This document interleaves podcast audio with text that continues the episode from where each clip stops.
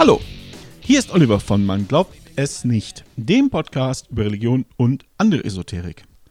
Beim Islam ist das ja so. Sowohl Fürsprecher als auch Gegner haben ein Interesse daran, den Islam größer und einflussreicher wirken zu lassen, als er eigentlich ist. Die Proponenten, also Kleriker und fundamentalistische Gläubige, sonnen sich im eigenen Glorienschein und wollen junge Leute für die Macht ihrer Religion begeistern. Opponenten, in Deutschland hauptsächlich rechtsextreme und fundamental christliche Akteure, wollen die Mitte der Gesellschaft von dem Unheil überzeugen, das angeblich durch Muslime drohe.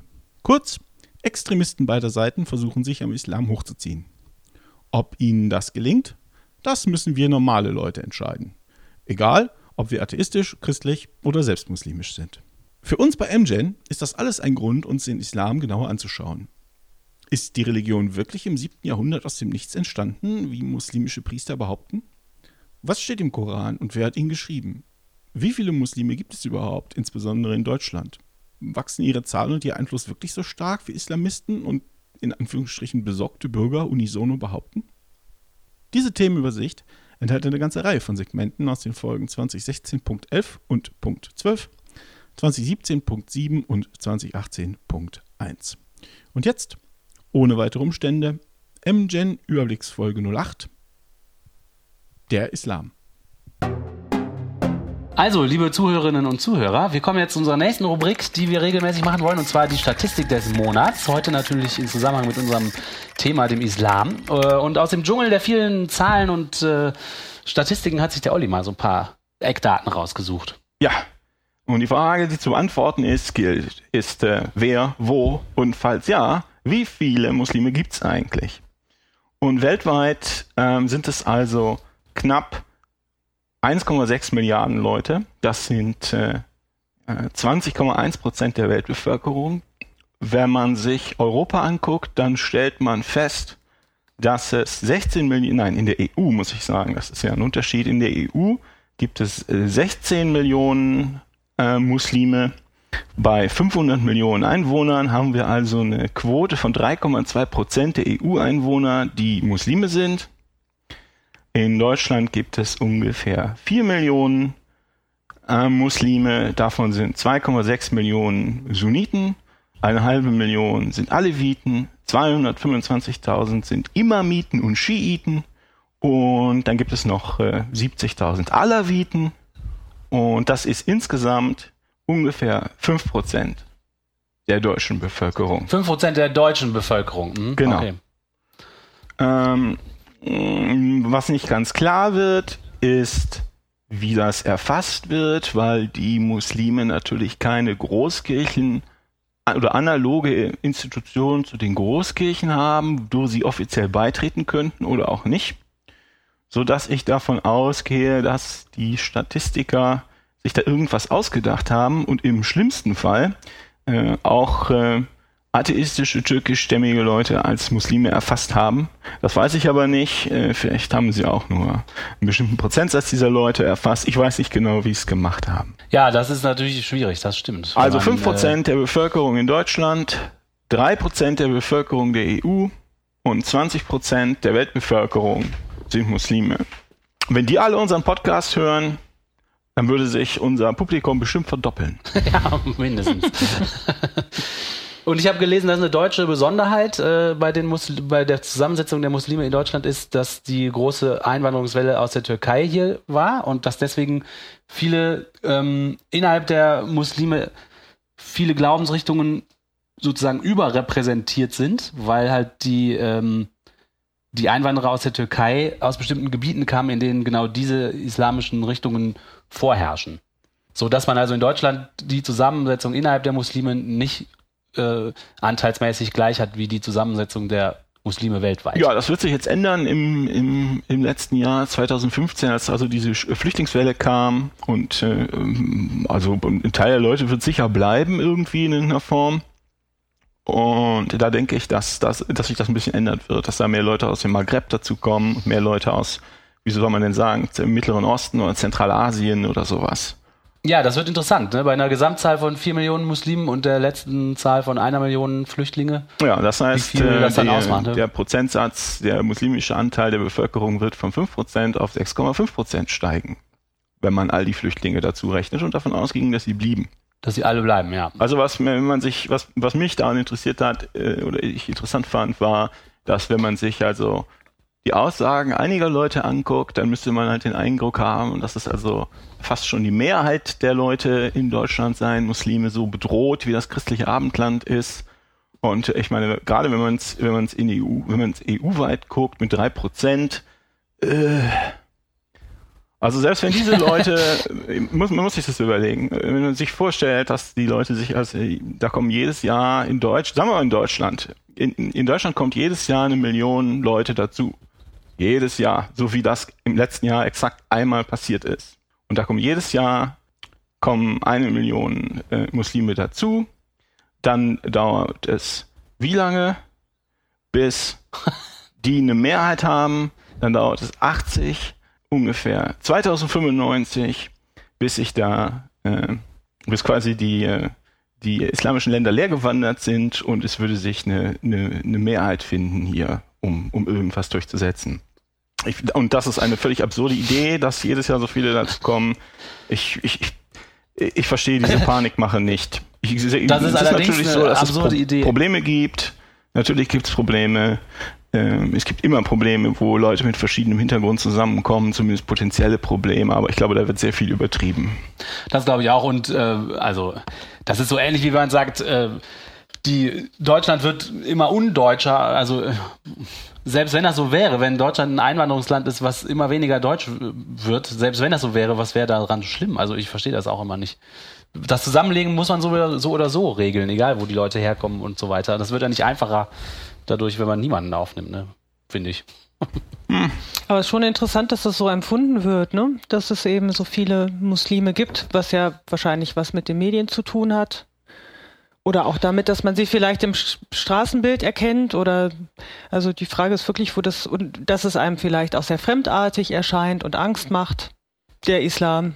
Ja. Es gibt es gibt Umfragen, das sehe ich immer mal wieder. Ich habe das jetzt nicht habe das jetzt nicht gesammelt. Ähm, da werden die Leute gefragt, wie, durch, quer durch durch Europa oder durch alle Länder, äh, die man so die findet. Wie was meinen Sie denn, wie viel Prozent der Bevölkerung in Ihrem Land X sind denn Muslime? Und die die werden immer sind immer weit ums, ums X-fache ähm, sind die Schätzungen über den eigentlichen Anteil. Ja. Die Leute werden als bedrohlich empfunden.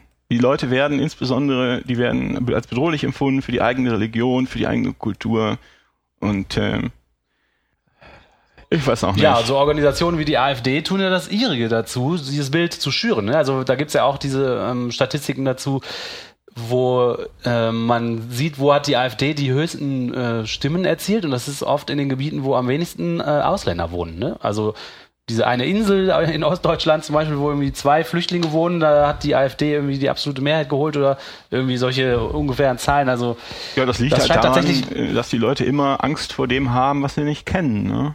Offensichtlich. Und wenn man dann merkt, dass die nette Familie aus der Nachbarschaft zwar in der Moschee geht und in die Moschee geht und nicht zur Kirche, aber das ist im Wesentlichen und macht vielleicht noch andere Sachen, die man irgendwie nicht so recht versteht, aber das sind halt auch Leute. Hm. Naja. Also ich habe hier noch mal eine Statistik, die, die passt jetzt nicht so hundertprozentig dazu, doch. aber das ist von 2015, oder? 2016 sogar. Äh, von Statista. Die Frage war, es war ist nur im Rahmen einer Umfrage erhoben worden, sind Sie wie das Bündnis Pegida der Ansicht, dass Deutschland zunehmend islamisiert wird? Sogar in Verbindung eben mit dieser Pegida, die ja doch eher radikale Ansichten vertritt. Und da haben dann mit 34 Prozent oder 34 Prozent der Leute haben mit Ja zumindest hier geantwortet. Was ja schon eine ganze Menge ist. Ja, 57 ist mit Nein, da bleibt noch ein Rest, der sich scheinbar nicht äußern wollte. Ja. 57 Prozent mit Nein, ah ja, okay, gerade eine Mehrheit. sind nicht so viele, ne, die Nein gesagt haben. Mhm. Etwas über die Hälfte. Ja, ja, das sind so Befindlichkeiten, ne? Und ich glaube auch, dass diese Präsenz und die Art, wie darüber berichtet wird, starken Einfluss darauf nimmt, wie diese Befindlichkeit sich als eigenständiges Phänomen verbreitet und von den Fakten abgelöst existiert. Wobei man auch sagen muss, äh, andererseits, und das wird bestimmt wieder üble Proteste geben, aber es ist ja auch nicht alles friedevoller Eierkuchen. Ne? Wenn, wenn, Leute über, in, einem Bürger, in einem Bürgerkriegsland aufgewachsen sind und die kommen, die kommen dann als Flüchtlinge in ein anderes Land und die können vielleicht was weiß ich, äh, die Landessprache nicht und haben auch nie eine andere Sprache gelernt und die sind jetzt Mitte 40, dann äh, dann ist es halt sehr schwer, sich zu integrieren und das wird dann vielleicht auch nicht gut gelingen. Ne? Und äh, da gibt es natürlich Probleme. Da wird es äh, da wird's Probleme geben. Ich denke auch, dass es keine leichte das, Aufgabe das ist. Das ist ganz normal und ich denke, man muss die rational angehen, die Probleme. Man muss sich als Gesellschaft hinsetzen und überlegen, wie machen wir das am besten, was wollen wir, was für Ziele haben wir und was wie immer, was für Möglichkeiten gibt es, äh, diese Ziele mit möglichst geringen Kosten, also nicht nur monetäre Kosten, sondern alles, was dazu gehört, zu erreichen laut Schreien von allen möglichen Seiten hilft nicht. Ja, ich finde das einen sehr guten Einwand, weil es gibt ja, es gibt ja Korrelationen, da kommen wir später nochmal zu.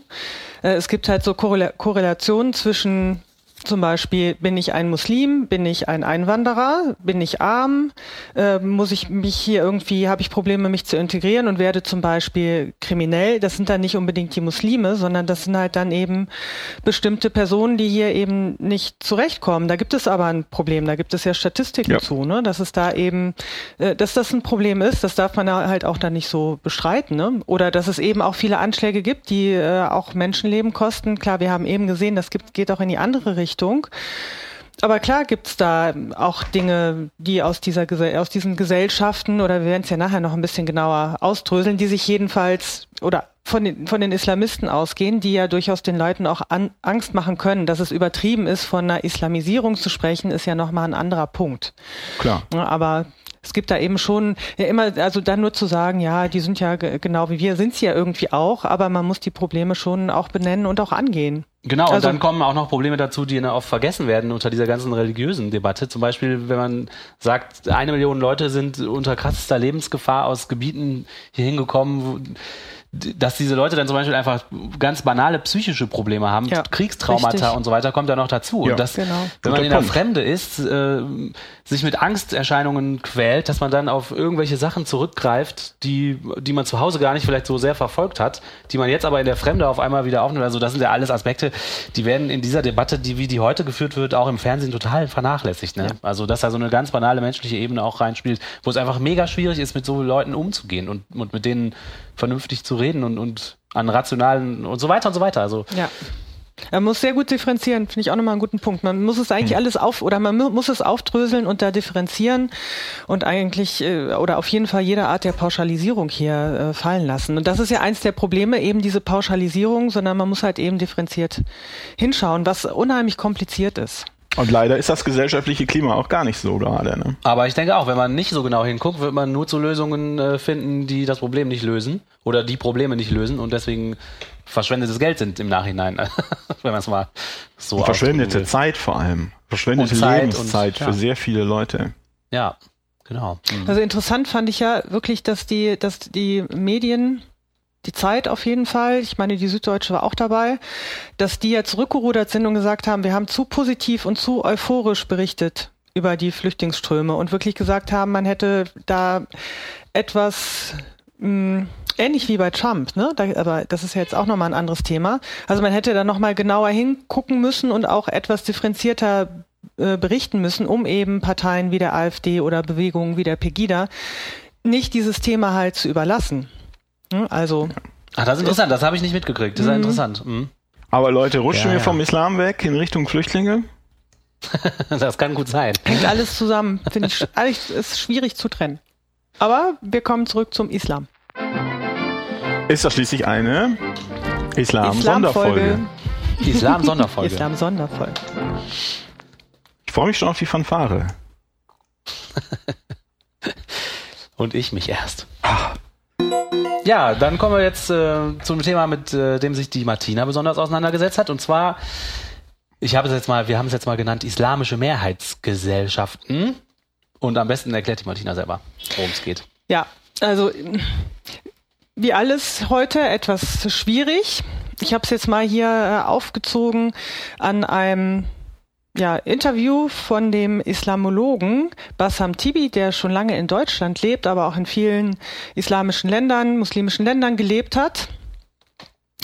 Äh, und seine These ist, die er hier vertritt in dem Interview, dass aufgrund des Menschenbildes, dass es das halt herrscht in muslimischen Ländern, äh, es nicht möglich ist, dass diese Länder sich in einer positiven Art und Weise wirtschaftlich entwickeln. Und er nennt hier zwei Punkte, die da besonders seiner Meinung nach besonders wichtig sind oder besonders störend sind. Das ist einmal das Menschenbild, das eher von einem Kollektiv ausgeht, also gegen den Individualismus, wo er auch entsprechend nochmal sagt, dass das auch sehr schwierig ist, was eben das Verständnis dann zwischen den ja sehr individuell ausgeprägten westlichen Ländern äh, verursacht mit den muslimischen ja, muslimischen Menschen, die eher im Kollektiv leben und die sich gar nicht als Individuum so wahrnehmen. Also das ist ein Problem. Und ein zweites Problem, was er hier nennt, ist, dass es keine Verbindlichkeit gibt, sondern man halt sagt, Allah wird es schon richten, ne, wir hoffen auf Allah, äh, es wird schon so kommen, wie es irgendwie kommt und man dadurch eben nicht so eine ja, Rechtsverbindlichkeit hat.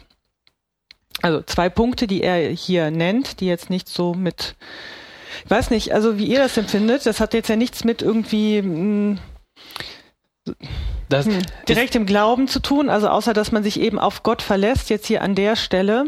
Ich weiß es nicht. Oder Oliver, du hast dich ja nochmal mit dem äh, mit dem Koran und so weiter näher noch auseinandergesetzt. Sind das zwei Dinge, die da so stark in der Religion verwurzelt sind? Was an Tibi, man muss zudem aber noch sagen, dass er durchaus auch äh, streitbar ist, weil er auch ganz schön gegen Muslime, Flüchtlinge und so weiter wettert, aber auf der anderen Seite auch ein anerkannter anerkannter Mensch ist, wenn es um den Islam geht in Deutschland.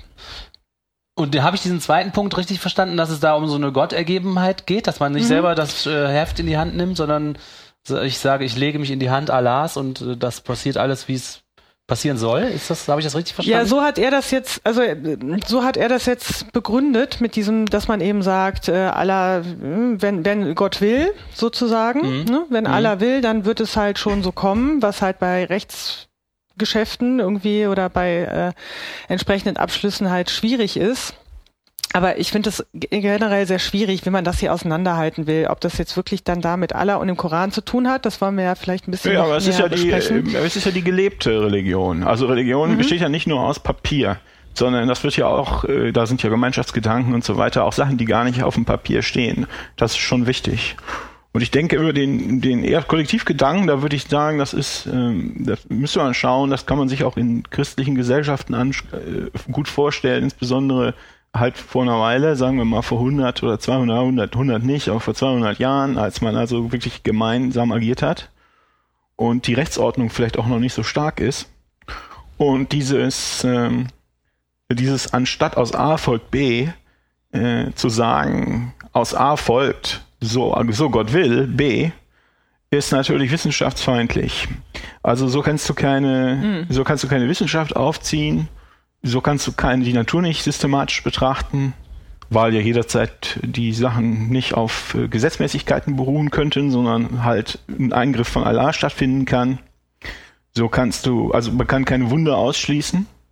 Und sobald du Wunder im Alltag, Wunder, also äh, Werke Gottes, Eingriffe Gottes äh, zulässt, äh, kannst du auch nichts mehr systematisch betrachten.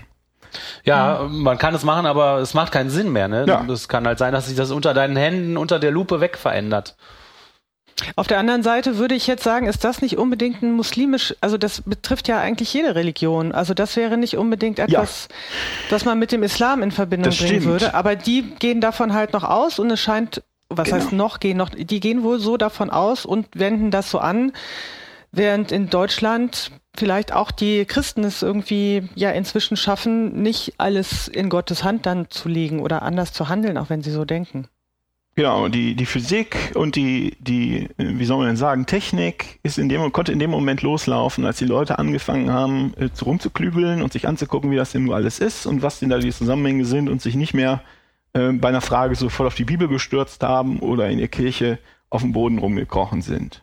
Und daraus folgt halt, dass wir heute Fabriken bauen können und ähm, Raumschiffe zum Mond schießen. Also jetzt Mars ist ja der neue Plan und äh, Autos herstellen und so weiter. Und ich denke, wenn man ähm, das, das fand ich letztens, eine, habe ich das irgendwo gelesen, das fand ich eine ganz interessante Frage, wenn man, wenn man versucht rauszukriegen, was denn, äh, was denn innerhalb der letzten paar Generationen an an Beiträgen zum Fortschritt der Welt aus mehrheitlich islamischen Gesellschaften gekommen ist, dann ist mir nicht so recht was eingefallen. Mhm. Aber das finde ich eine schwierige Sichtweise auf die Dinge, weil du könnt, du stellst einen Kausalzusammenhang her, der vielleicht auch ein anderer Mechanismus Nein, das, dahinter steckt. Möchte, das, nicht, das, liegt nicht, äh, liegt nicht spezifisch am Islam, das glaube ich nicht. Aber die Form, wie die Gesellschaften aufgebaut sind, nämlich sehr autoritär und die letztendliche Autorität ist ins Transzendente ge, gehebelt Nämlich, äh, also du musst sagen, du musst machen, was der, was der Imam sagt. Der Imam sagt, was der äh, macht, was der Korangelehrte sagt, und der Korangelehrte interpretiert dann halt im, im Koran wild rum und das kommt halt von Allah. Damit hast du es quasi, das funktioniert mit der Bibel und, und, und dem, dem Christengott äh, genauso. Ähm, aber wenn du das so siehst, dann schiebst du die Verantwortung immer weiter weg und du verschiebst auch die Beurteilungsfähigkeit immer weiter weg. Und ich denke, das ist in unserer Welt ein Problem. Da stimme ich mit dir überein. Nur ich sehe auch, ähm, ich, äh, ich finde, man kann auch schnell den Fehler machen, dass man Ursache und Wirkung vertauscht, weil man nicht wirklich sagen kann, was ist Ursache und was Wirkung. Also es könnte zum Beispiel auch sein, dass ähm, die ärmsten Länder dieser Welt im Moment islamisch geprägt sind und dann könnte man sagen, der technische Fortschritt da hat sich in Grenzen gehalten, nicht weil da der Islam vorherrscht, sondern weil es halt seit Jahrzehnten die ärmsten Länder dieser Welt sind und der Westen, also wir, tun unser äh, Übriges, dass das auch so bleibt. Nee, also, das ist aber nicht so. Also das ist zum Beispiel was, mhm. was äh, dem äh, gerade hier die Leute um Bassam Tibi herum eben, wo die gegen argumentieren, zum Beispiel auch hier habe ich noch rausgesucht, Kishwer Falkner, Islam's Difficult Road, die vertreten halt die These, dass der Zusammenhang so ist, der Islam behindert halt das wirtschaftliche Fortkommen. Und man muss jetzt auch mal sagen, die ärmsten Länder der Welt sind nicht muslimisch, sondern da gibt es auch Haiti zum Beispiel, ist nicht muslimisch. Saudi-Arabien, eins der reichsten Länder der Welt, ist eins der extremsten Islamisten, also man kann sagen, das, ist, das sind Islamisten, die da halt das ja, Land und die beherrschen. das ja auch sponsern, äh, den Islam Ja, die das sponsern, die sind wirklich, das, was mich zu dem äh, zu dem nächsten Punkt noch bringt. Ich hatte auch halt ein Video gesehen von Resan Aslan. Das ist jetzt gerade ein guter Punkt, weil da ging es genau darum, ein CNN-Interview, sehr unterhaltsam, weil mal wieder, äh, nicht mal wieder, weil unglaublich äh, dümmliche äh, Interviewer hier den Herrn befragen. Das ist halt ein äh, aus dem Iran stammender amerikanischer Religionswissenschaftler, das Thema war, dass äh, Islam promote violence und er sagt halt, man muss die Länder auseinanderhalten. Also es gibt viele Dinge, die eben in der Kultur verwurzelt sind und die haben nicht direkt was mit dem Islam zu tun. Natürlich gibt es da auch Dinge, die ja Unterschied oder die da einen Einfluss haben. Also jetzt im Gegensatz zu dem, was hier äh, der Herr von vorher gesagt hat.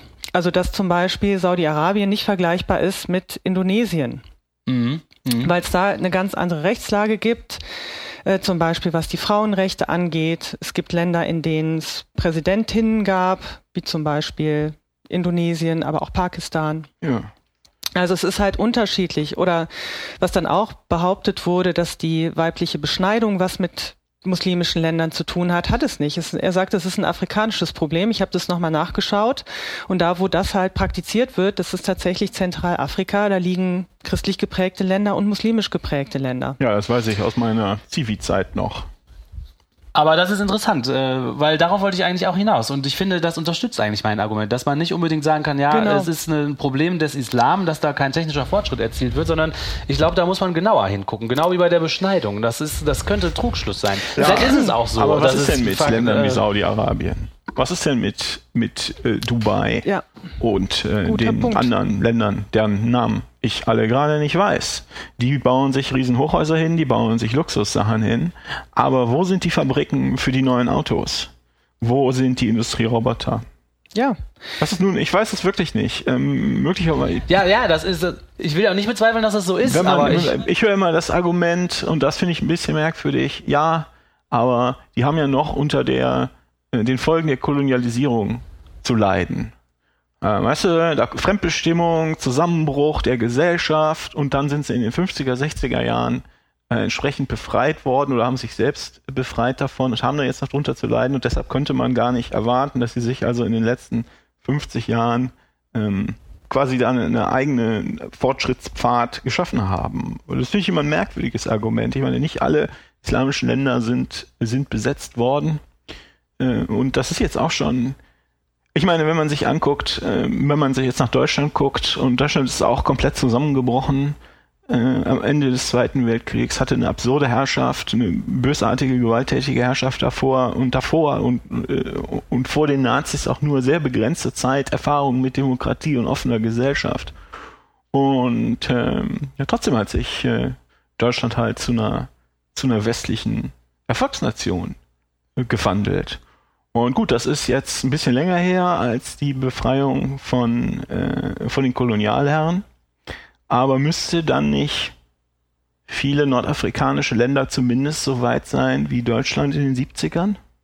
Äh, das ist eine interessante Frage, aber ich finde, da spielen mehr Sachen eine Rolle als äh, nur die vorherrschende Religion. Also natürlich. Zum Beispiel, also das ist vielleicht einfach meine Kritik daran ist vielleicht einfach, dass, ähm, dass das das Problem reduziert auf eine Frage. Und ich glaube, so einfach ist es nie. Nee, aber ich, das ist auch, also das ist auch nicht das, was ich jetzt zumindest meine, Oliver bestimmt auch nicht.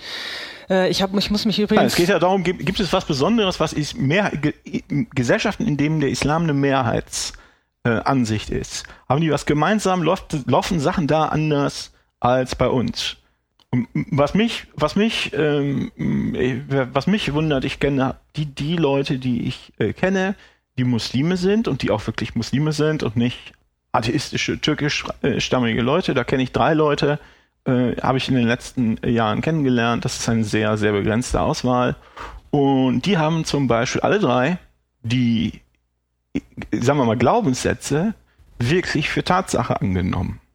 Die hatten also eine ganz interessante diesen Compartmentalism, den auch viele Fundi-Christen haben, dass sie einerseits die Welt so um, um sie rum so benutzen und sehen und machen und um andererseits aber dann wirklich auch, ich sag mal, dreimal am Tag vom Arbeitsplatz verschwunden sind für eine halbe Stunde und dann wusste halt jeder, sie ist beten gegangen. Haben sie halt länger gearbeitet, das war auch gar kein Problem. Das hat, hat niemanden gestört. Das will ich auch gar nicht, will ich auch gar nicht negativ in irgendeiner Form machen. Aber wenn man vorsichtig darauf angesprochen habe, so ja, das ist alles so passiert, ja, das glaube ich wirklich, ich halte das für historisch wahr.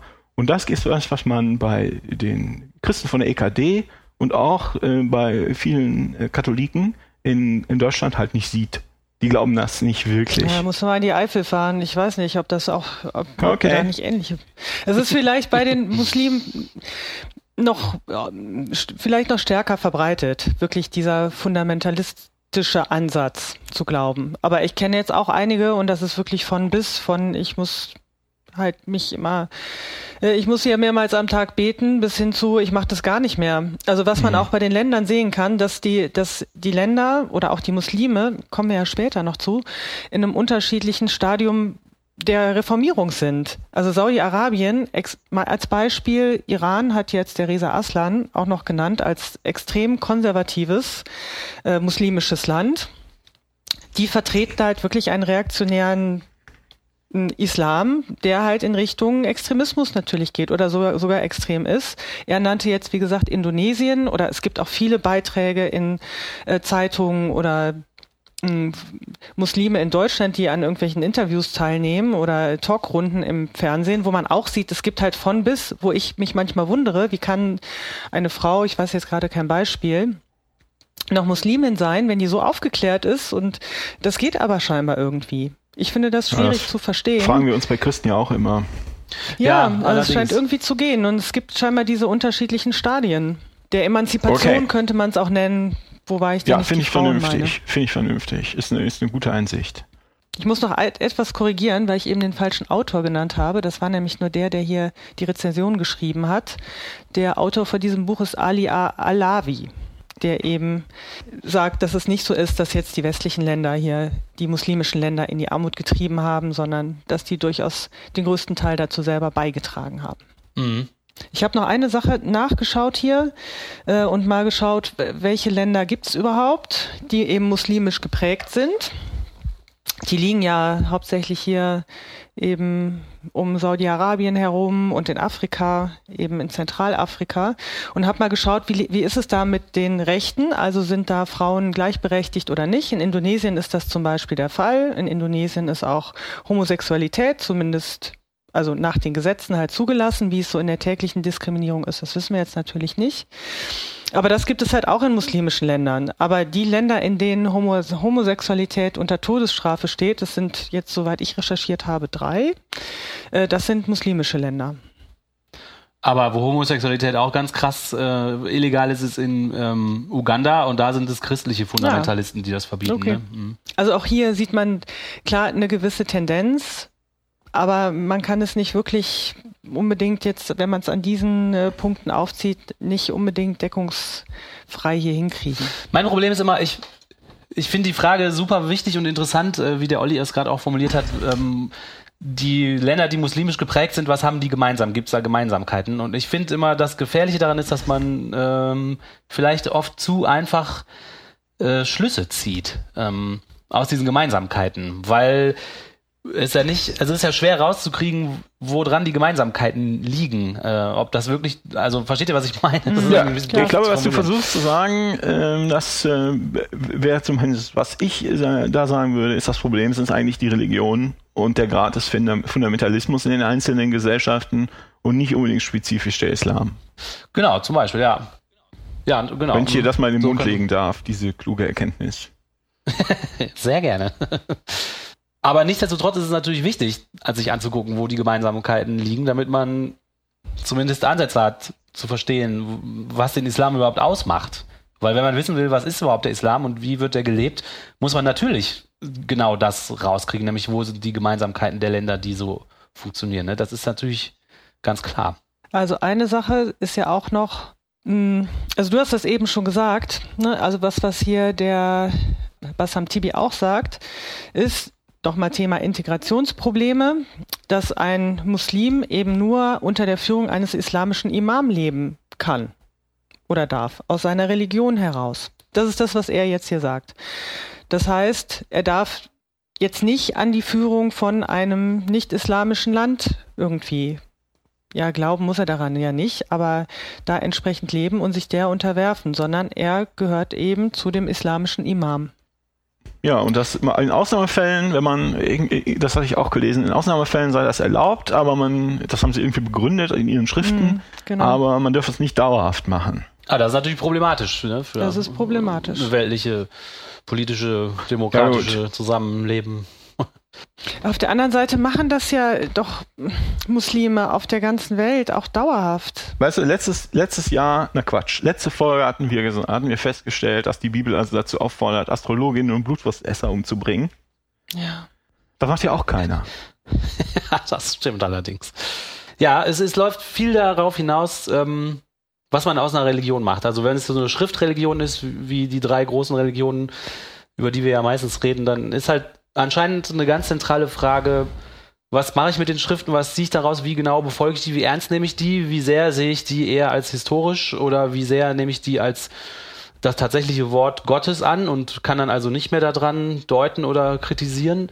Und, ja, das Problem ja. dabei ist aber, aus unserer Sicht, dass die Leute, die das halt ihre jeweiligen Bücher äh, wörtlich auslegen, also dass die Radikalen oder die Fundis halt das viel besser be begründen können, indem sie auf ihre, ihre Bücher zeigen, die im Zweifel halt nicht sehr schön sind, ähm, als die Leute wie der EKD, die im Kreis sitzen und Gitarre spielen.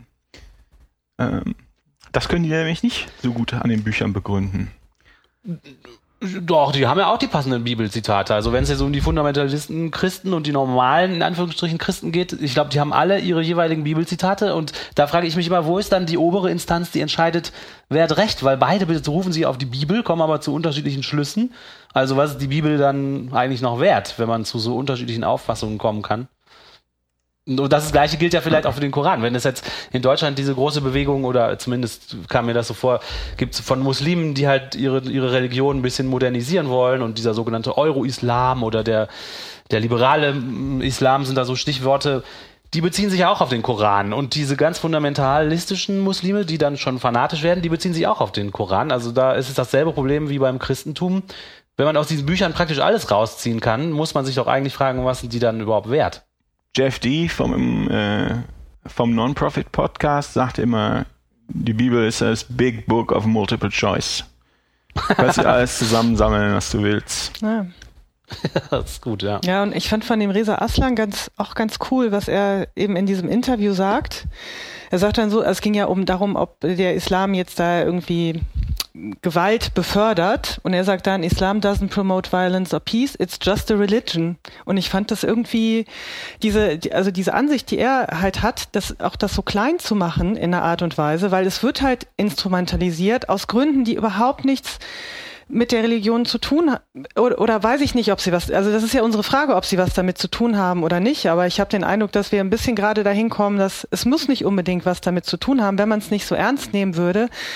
Ja, dann sollen halt ein paar Leute auf den Koran zeigen und sagen, ja, wir glauben jetzt daran, aber solange die nicht die Macht haben, da irgendwelche Schlüsse draus zu ziehen, ist es im Grunde auch egal, was da drin steht. Ja, die Frage ist natürlich auch, wem gebe ich die Macht? Ne? Wem, wem stehe ich diese Macht zu, die, das als Alleinwissender zu interpretieren? Ne? Nee, sehe ich so nicht, aber sehe ich so nicht. Das, das ist unabhängig, ob Koran oder nicht, ob das die Bibel ist oder eine andere heilige Schrift. Ähm, solange du die, auch die, auch die friedlichen EKD, äh, EKD-Leute, die im, im, in der Kirche sitzen und Gitarre spielen und die und die freundlichen Muslime, die halt freitags in die Moschee gehen und das ist auch alles und sich darüber freuen, dass Gott über sie wacht.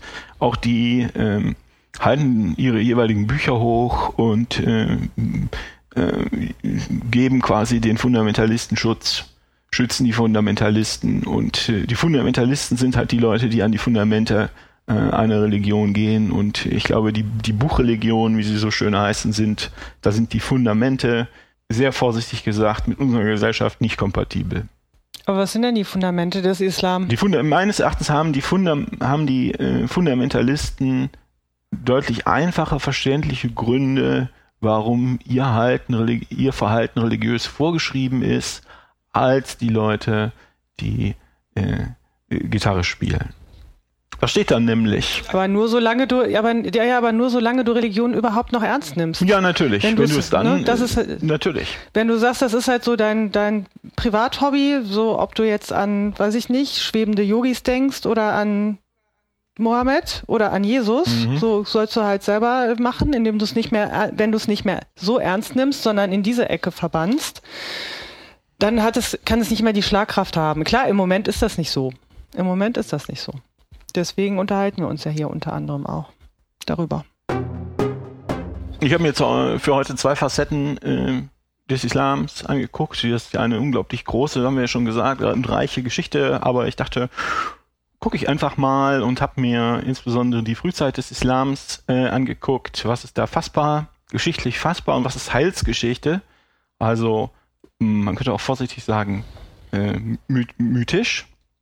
Und Märchen. Äh, Märchen, ja. Ist, und die tradierte Erzählung äh, dieser islamischen Expansion aus dem siebten Jahrhundert äh, ist akzeptiert von den, von, also mu offizieller muslimischer Seite, wenn man das so sagen möchte. Und ich habe den Eindruck auch, ähm, erstaunlicherweise auch von vielen westlichen Historikern. Und die sehen eine Art goldenes Zeitalter des Islams und das äh, gab es zur Lebenszeit des Propheten. Der Prophet ist also 570 ungefähr geboren und 632 dann gestorben.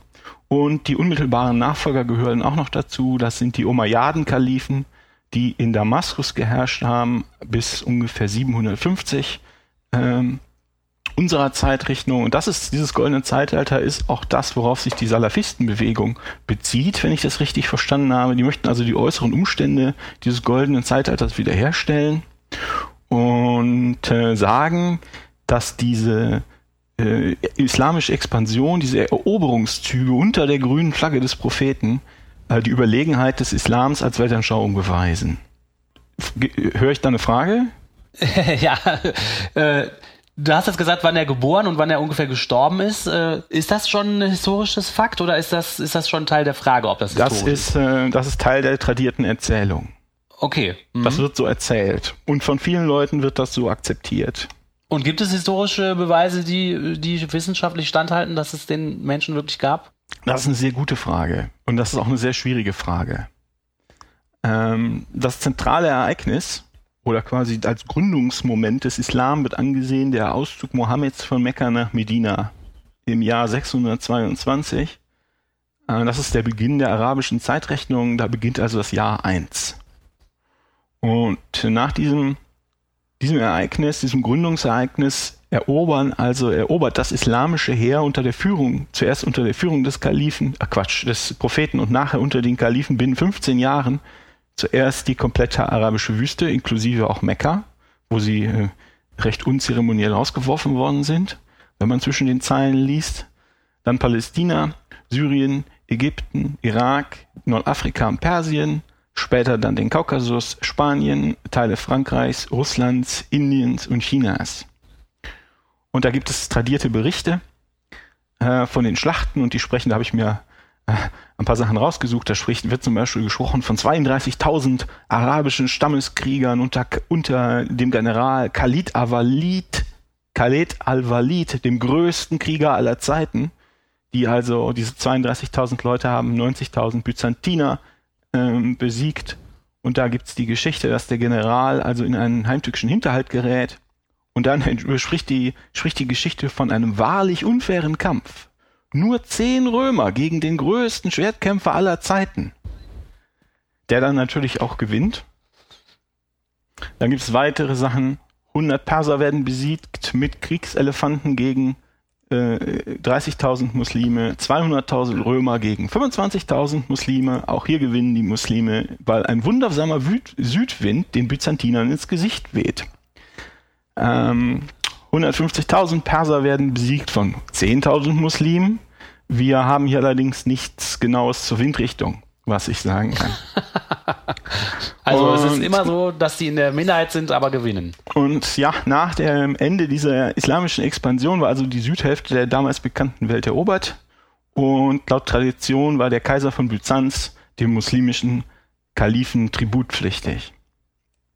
Das alles wurde aufgeschrieben, 300, 200 bis 300 Jahre nach dem eigentlichen Stattfinden von drei Herrschaften hauptsächlich. Da ist der Herr Al-Tabari, der ist gestorben 922. Jemand, der eine Hadith-Sammlung zusammengestellt hat, also die Aussprüche, Hadithen sind ja die Aussprüche des Kalifen. Quatsch. Hadithen sind ja des die Propheten. Aussprüche des Propheten von Herrn Bukhari. Und dann gibt es Ibn Sa'd, der äh, 845 gestorben ist. Und der hat da, ich glaube, auch das Leben des Propheten und seiner Nachfolger aufgeschrieben. Und das ist alles, das ist die, das ist die Überlieferung, das ist auch alles schön und gut soweit. Aber wenn man mal hinguckt, die Gründung des Islams und diese Expansion war ja, das fand ja nicht im luftleeren Raum statt, sondern Syrien, Palästina, Arabien, diese Hauptschauplätze damals sind ja Grenzprovinzen gewesen, Anfang des siebten Jahrhunderts, zwischen zwei Großmächten. Da gab es Ostrom, der Hauptstadt in Konstantinopel, und es gab Persien. Und es gab ständige Scharmützel und Stellvertreterkriege. Und das Oströmische Reich und seine Provinzen waren zu der Zeitpunkt schon seit 200 Jahren christlich. Das Christentum war Staatsreligion. Was ich finde aber wichtig ist, ist, dass das frühe Christentum, die, da waren die Lehren, die waren deutlich verschiedener oder unterschiedlicher, als das heute ist. Die Leute, die sich Christen nannten, haben daran geglaubt, dass es einen Gott gibt. Christen haben daran geglaubt, dass es zwei Götter gibt, drei Götter zwölf oder auch 360 verschiedene Götter und äh, hatten auch komplett unterschiedliche Bilder von der Rolle von Jesus. Die einen haben gesagt, das ist ein Mensch, die anderen haben gesagt, das ist ein Gott, äh, der also nur zum Schein äh, quasi mit einem ätherischen Leib auf die Erde gekommen sind. Dann hat der Kaiser irgendwann mit der Faust auf den Tisch geschlagen, die Kompromissformel gefunden. Äh, ja, der ist beides. Äh, das kann man also alles in diesen, wie sagt man, Minutes, in den Mitschriften dieser Konferenzen nachlesen, äh, wie das entstanden ist. Das ist ganz interessant. Man war sich nicht sicher, ob das jetzt ein überirdischer Retter war, der Jesus, oder irgendein irdischer Lehrer, der durch die Gegend gezogen ist und den Leuten Weisheiten verkauft hat. Man wusste nicht, ob der Jesus historisch unterwegs war, ob der im ersten Jahrhundert unterwegs war, ob der ganz zu anderen Zeiten unterwegs war oder ob der vielleicht so ein zeitloser Mythos ist. Also hat man es einfach festgelegt. Wie zum Beispiel die römischen Götter, die ja auch irgendwie in der Ferne leben und es gibt Geschichten, aber niemand hat die jemals gesehen. Dann hat man sie also getroffen und das sozusagen festgelegt. Man hat das aus politischen Gründen äh, festgelegt. Und dazu gibt es ein ganz gutes Buch von, äh, wen das interessiert, von Bart Ehrmann, das heißt Lost Christianities, The Battles for Scripture and the Faith We Never Knew. Das ist, äh, der Titel ist wie immer ein bisschen reißerisch, aber das ist ein ganz gutes Buch, das so äh, darauf eingeht, was für, was für krasse Unterschiede oder was für krasse unterschiedliche Glaubenssysteme damals als christlich galten. Was wir da, die Unterschiede, die wir heute kennen, sind ganz, sind minimal im Vergleich. Das ist ja interessant, das wusste ich auch noch nicht. Und jetzt ist Folgendes passiert. In diesem Kontext. Es gab das angebliche Gründungsjahr des Islams, 622, im Jahr 1 der Zeitrechnung der Kata Araber. Gab es also wirklich ein Schlüsselereignis von überregionaler Bedeutung da unten. Und zwar ist der oströmische Kaiser Heraklios mit einem riesigen Heer nach Osten aufgebrochen und hat zum ersten Mal seit Jahrhunderten die persische Armee so vernichtend geschlagen, dass die sich aus der Gegend zurückgezogen haben. Der ist auch persönlich dem Heer vorausmarschiert, was sehr, sehr selten war. Normalerweise saßen die auf ihrem Purpurthron in Konstantinopel und haben Akten gelesen. Und im Rahmen dieses Feldzugs hat er dann auch Palästina befreit, in Anführungsstrichen, also von, äh, von der Herrschaft der Perser, Palästina, Syrien und Mesopotamien und lässt dann aber die lokalen Fürsten und Herrscher und was sie da haben im Amt. So, nimmt nur den Überbau weg, den imperialen persischen Überbau. Das haben die Römer schon immer so gemacht. Äh, mit ihren Föderati, auch im Westrom mit den, mit den Nachbarstädten, dass sie die als Bundesgenossen angesehen haben. Und von diesen Zügen gibt's Berichte über arabische Hilfstruppen, die also in diesem Kampf der Christenheit gegen die persischen Feueranbieter, Anbeter aktiv waren. Die hatten ihre, das ist, die persische Religion ist, ist auch interessant, die antike persische Religion. Und in Folge dieser Feldzüge ist das persische Reich in innere Grabenkämpfe versunken. Und Ostrom hatte jetzt den Rücken frei, hat jetzt seine Ostgrenze konsolidiert und sich dann den Gefahren im Westen zugewendet. Das ist ja die Zeit, die späte Zeit der, äh, wie soll man sagen, der Völkerwanderung. Die Hauptvölkerwanderung war vorbei, aber es saßen plötzlich überall neue Stämme und man musste mal gucken. Und was sie gemacht haben, was die Römer gemacht haben, ist, die haben die nominelle Oberhoheit über verschiedene Provinzen aufgegeben, die sich vielleicht de facto gar nicht mehr durchsetzen konnten, aber die sie nominell noch hatten. Und zwar unter anderem über Syrien und Mesopotamien.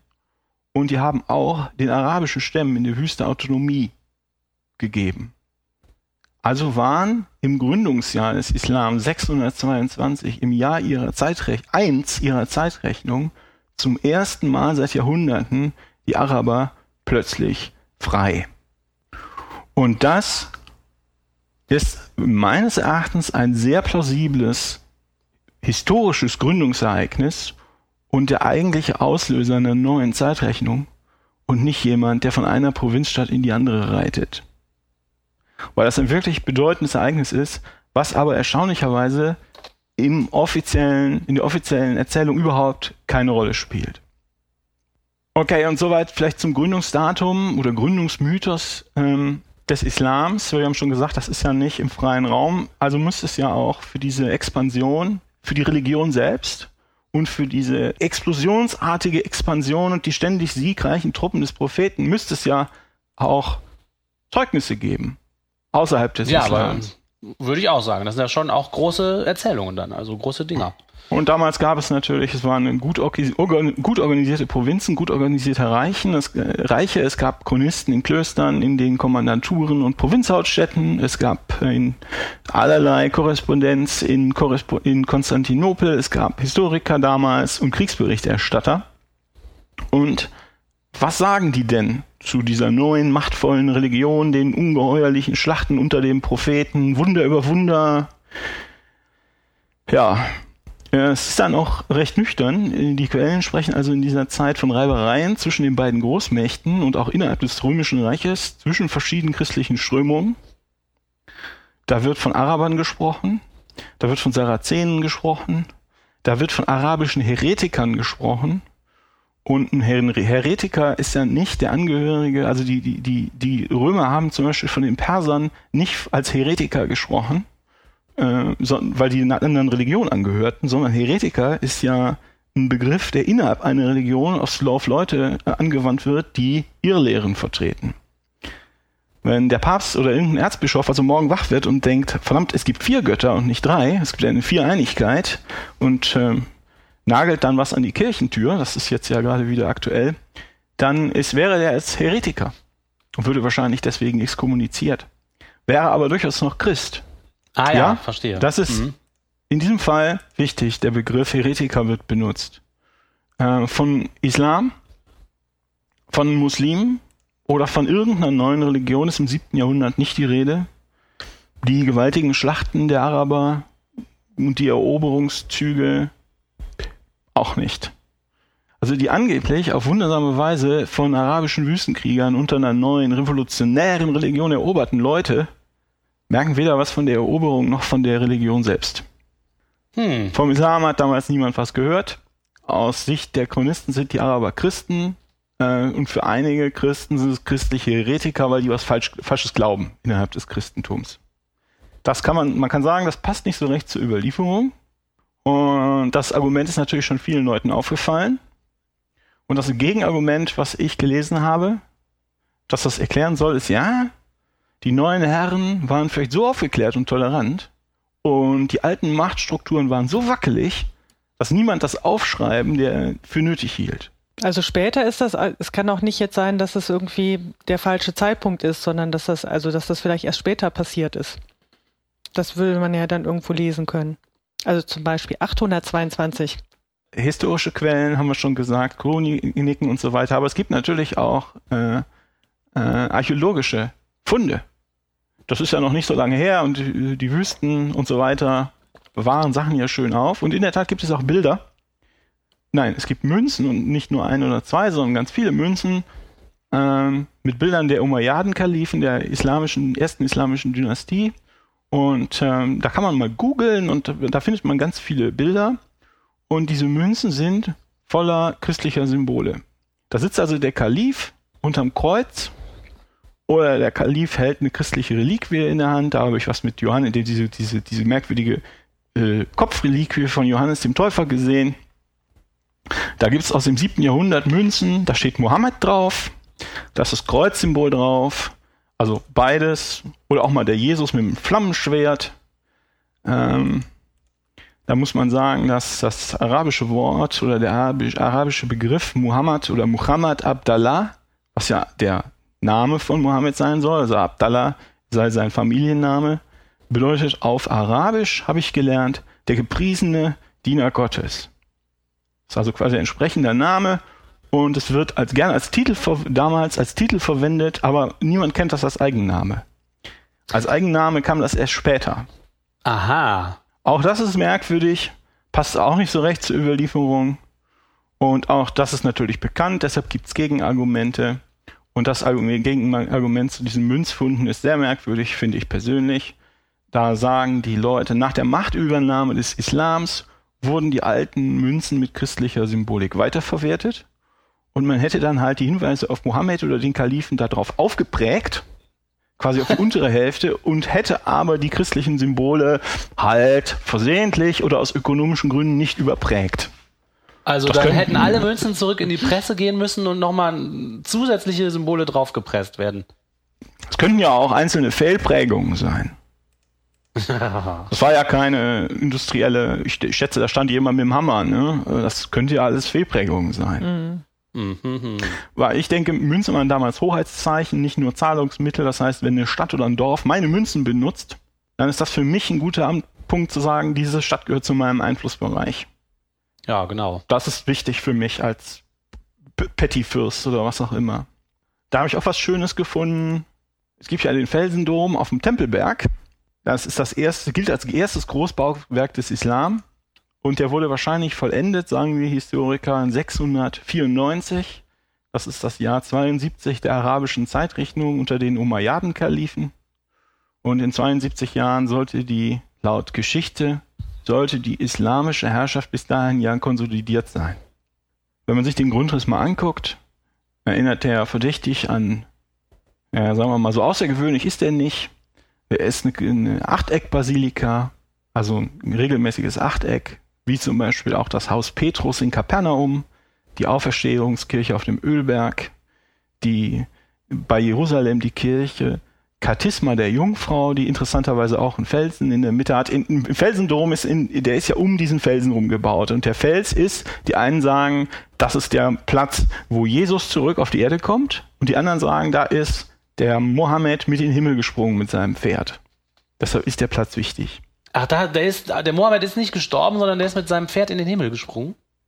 Uh, I don't know. Ähm, ich schätze, okay, da streiten sich auch die Geister. Ich weiß nicht, ob er da wieder runtergesprungen ist. Ach so, aha. Ich glaube, er ist nur zu einem Besuch da hochgesprungen, das weiß ich nur ganz vage. Da müssten wir Experten fragen. Also, wie okay. gesagt, diese, diese andere Kirche bei Jerusalem hat auch einen Fels in der Mitte. Und wenn man sich mal den Dom in Aachen anguckt, den mittelalterlichen Teil, auch der hat diesen Grundriss. Und was, er, was, es, äh, was es gibt, und das wird jetzt etwas länglich, da muss ich euch um Geduld bitten, ist eine längliche Inschrift im Felsendom.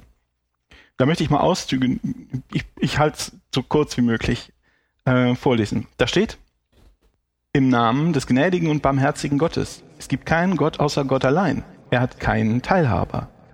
Mohammed, Sohn des Abdallah, ist sein Gesandter. Ihr Leute des Buches, Übertreibt nicht in eurem Glauben und sprecht von Gott nur die Wahrheit. Der Messias, Jesus, Sohn der Maria, ist nur der Gesandte Gottes und sein Wort. So glaubt an Gott und seinen Gesandten und sagt nicht drei. Hört auf damit, es ist besser für euch. Gott ist nur ein einziger Gott. Seine überirdische Majestät braucht keinen Sohn. Gott, segne deinen Gesandten und Diener Jesus, den Sohn der Maria. Friede sei mit ihm am Tage der Geburt, seines Todes und seiner Auferstehung. So ist Jesus, der Sohn der Maria. Das ist die Wahrheit, die ihr bezweifelt. Es steht der Größe Gottes nicht an, seinen Sohn zu zeugen.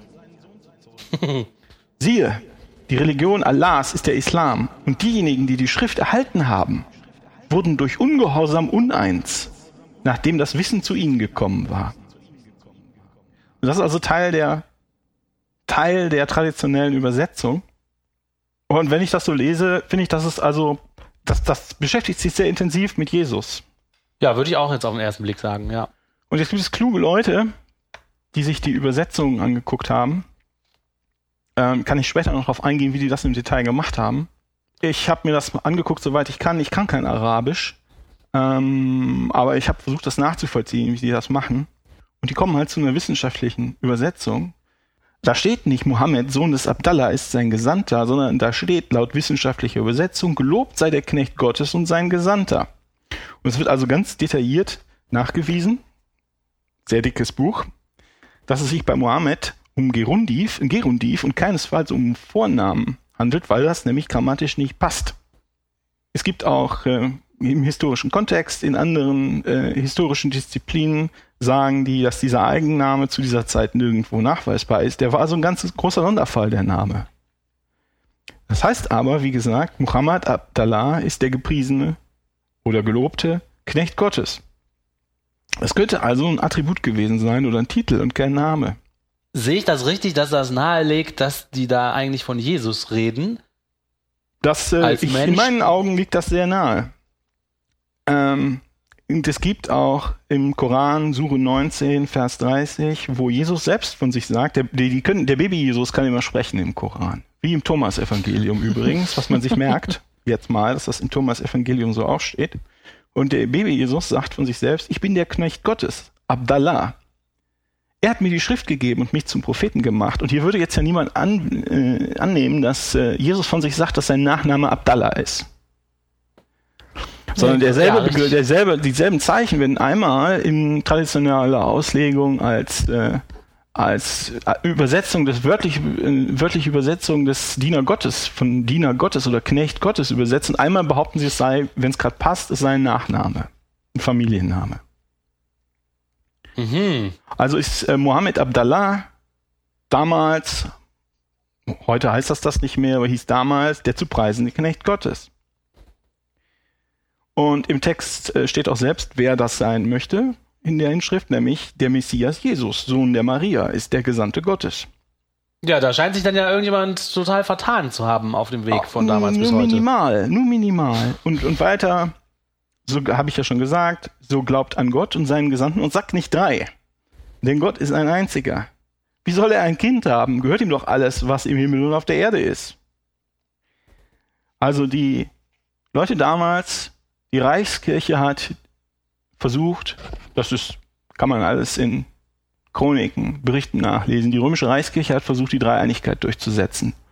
Und es klingt so, als hätte es hier in Syrien oder in Palästina Widerstand dagegen gegeben. Und die Leute, ich finde, aus dieser, aus dieser Inschrift klingt durch wie absurd, die das Argument finden oder den Glaubenssatz finden, dass der, der Gott sei drei Götter. Das ist mhm. absurd, mhm. das ist albern, was soll das? Die Inschrift, ich meine, das geht ja noch weiter, aber ähm, das Wort Islam bedeutet auch nicht unbedingt Religion, das bedeutet erstmal Übereinstimmung. Also ah, ja. geht es hier jetzt mhm. nicht äh, um was, was, wie war das noch?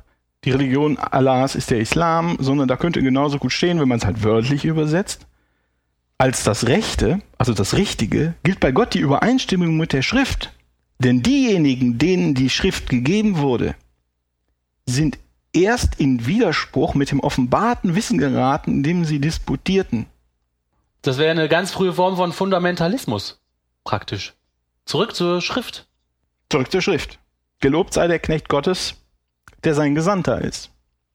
Die Inschrift im Felsendom wendet sich also ganz scharf gegen die Lehre vom dreieinigen Gott, fordert klaren Monotheismus und Übereinstimmung mit der Schrift und äh, als die Schrift, das ist halt die Bibel. Und ich finde, aus der Inschrift lässt sich geradezu heraushören, habe ich schon gesagt, wie absurd die Leute damals die Idee von der, die neue moderne Idee von der Dreieinigkeit fanden. Und wenn man das jetzt ein bisschen weniger gemäß Krawallinterpretation liest, sondern guckt, was da wirklich steht und was die Be Worte damals bedeutet haben, dann wurde hier Ende des siebten Jahrhunderts, also 72 Jahre nach Beginn der islamischen Eroberung, eine christliche Kirche auf den Tempelberg gebaut. Und der Tempelberg und dieser Felsen, um den die um den äh, diese Basilika gebaut worden ist, ist der Ort, an dem die Christen, die Ostchristen, also die syrischen Christen und die palästinensischen Christen, die Wiederkunft Christi erwarteten. Das wird aber als urislamisches Bauwerk reklamiert. Vielleicht als das urislamische Bauwerk. Gibt's ja auch Menge, eine Menge Stress gerade, politisch. Und das passt alles nicht so recht zur Überlieferung. Vielleicht als, Seiten, äh, als Seitenhinweis, da möchte ich auch mal, das macht ganz Spaß, ich möchte auch die Hörerinnen und Hörer mal aufrufen, sich mal äh, Mekka per Google, mit Google Maps anzugucken. Und wenn man sich dann also die Kaaba anguckt, da sieht die verdächtig nach aus wie ein heidnischer Tempel, der auf eine alte christliche Kirche gebaut worden ist. Und man sieht sogar noch die Apsidenmauer, also die Apsis, die in Richtung Jerusalem zeigt. Und die Grabmäler äh, in dieser Apsis sind auch genau da, wo man sie in der christlichen Kirche erwarten würde. Gut, das waren das äh, Argument mit den Schriftbelegen und das Argument äh, mit der Archäologie. Wie ist die Lage der Archäologie? Da gibt es noch das, habe ich drauf gestoßen, das heißt das Clausewitz-Argument. Ich weiß natürlich nicht genau warum. Und das Clausewitz-Argument sagt, Persien und Ägypten hatten damals Millionen von Einwohnern. Die hatten eine Verwaltung, Straßen, Infrastruktur. Ostrom und Persien hatten riesige, stehende, hoch ausgebildete und erfahrene Heere. Und jetzt ist es nicht nur besiegt worden, sondern auch besetzt worden und gegen also die Großmächte zu verteidigen. Um das zu machen, brauchst du Hunderttausende von Soldaten.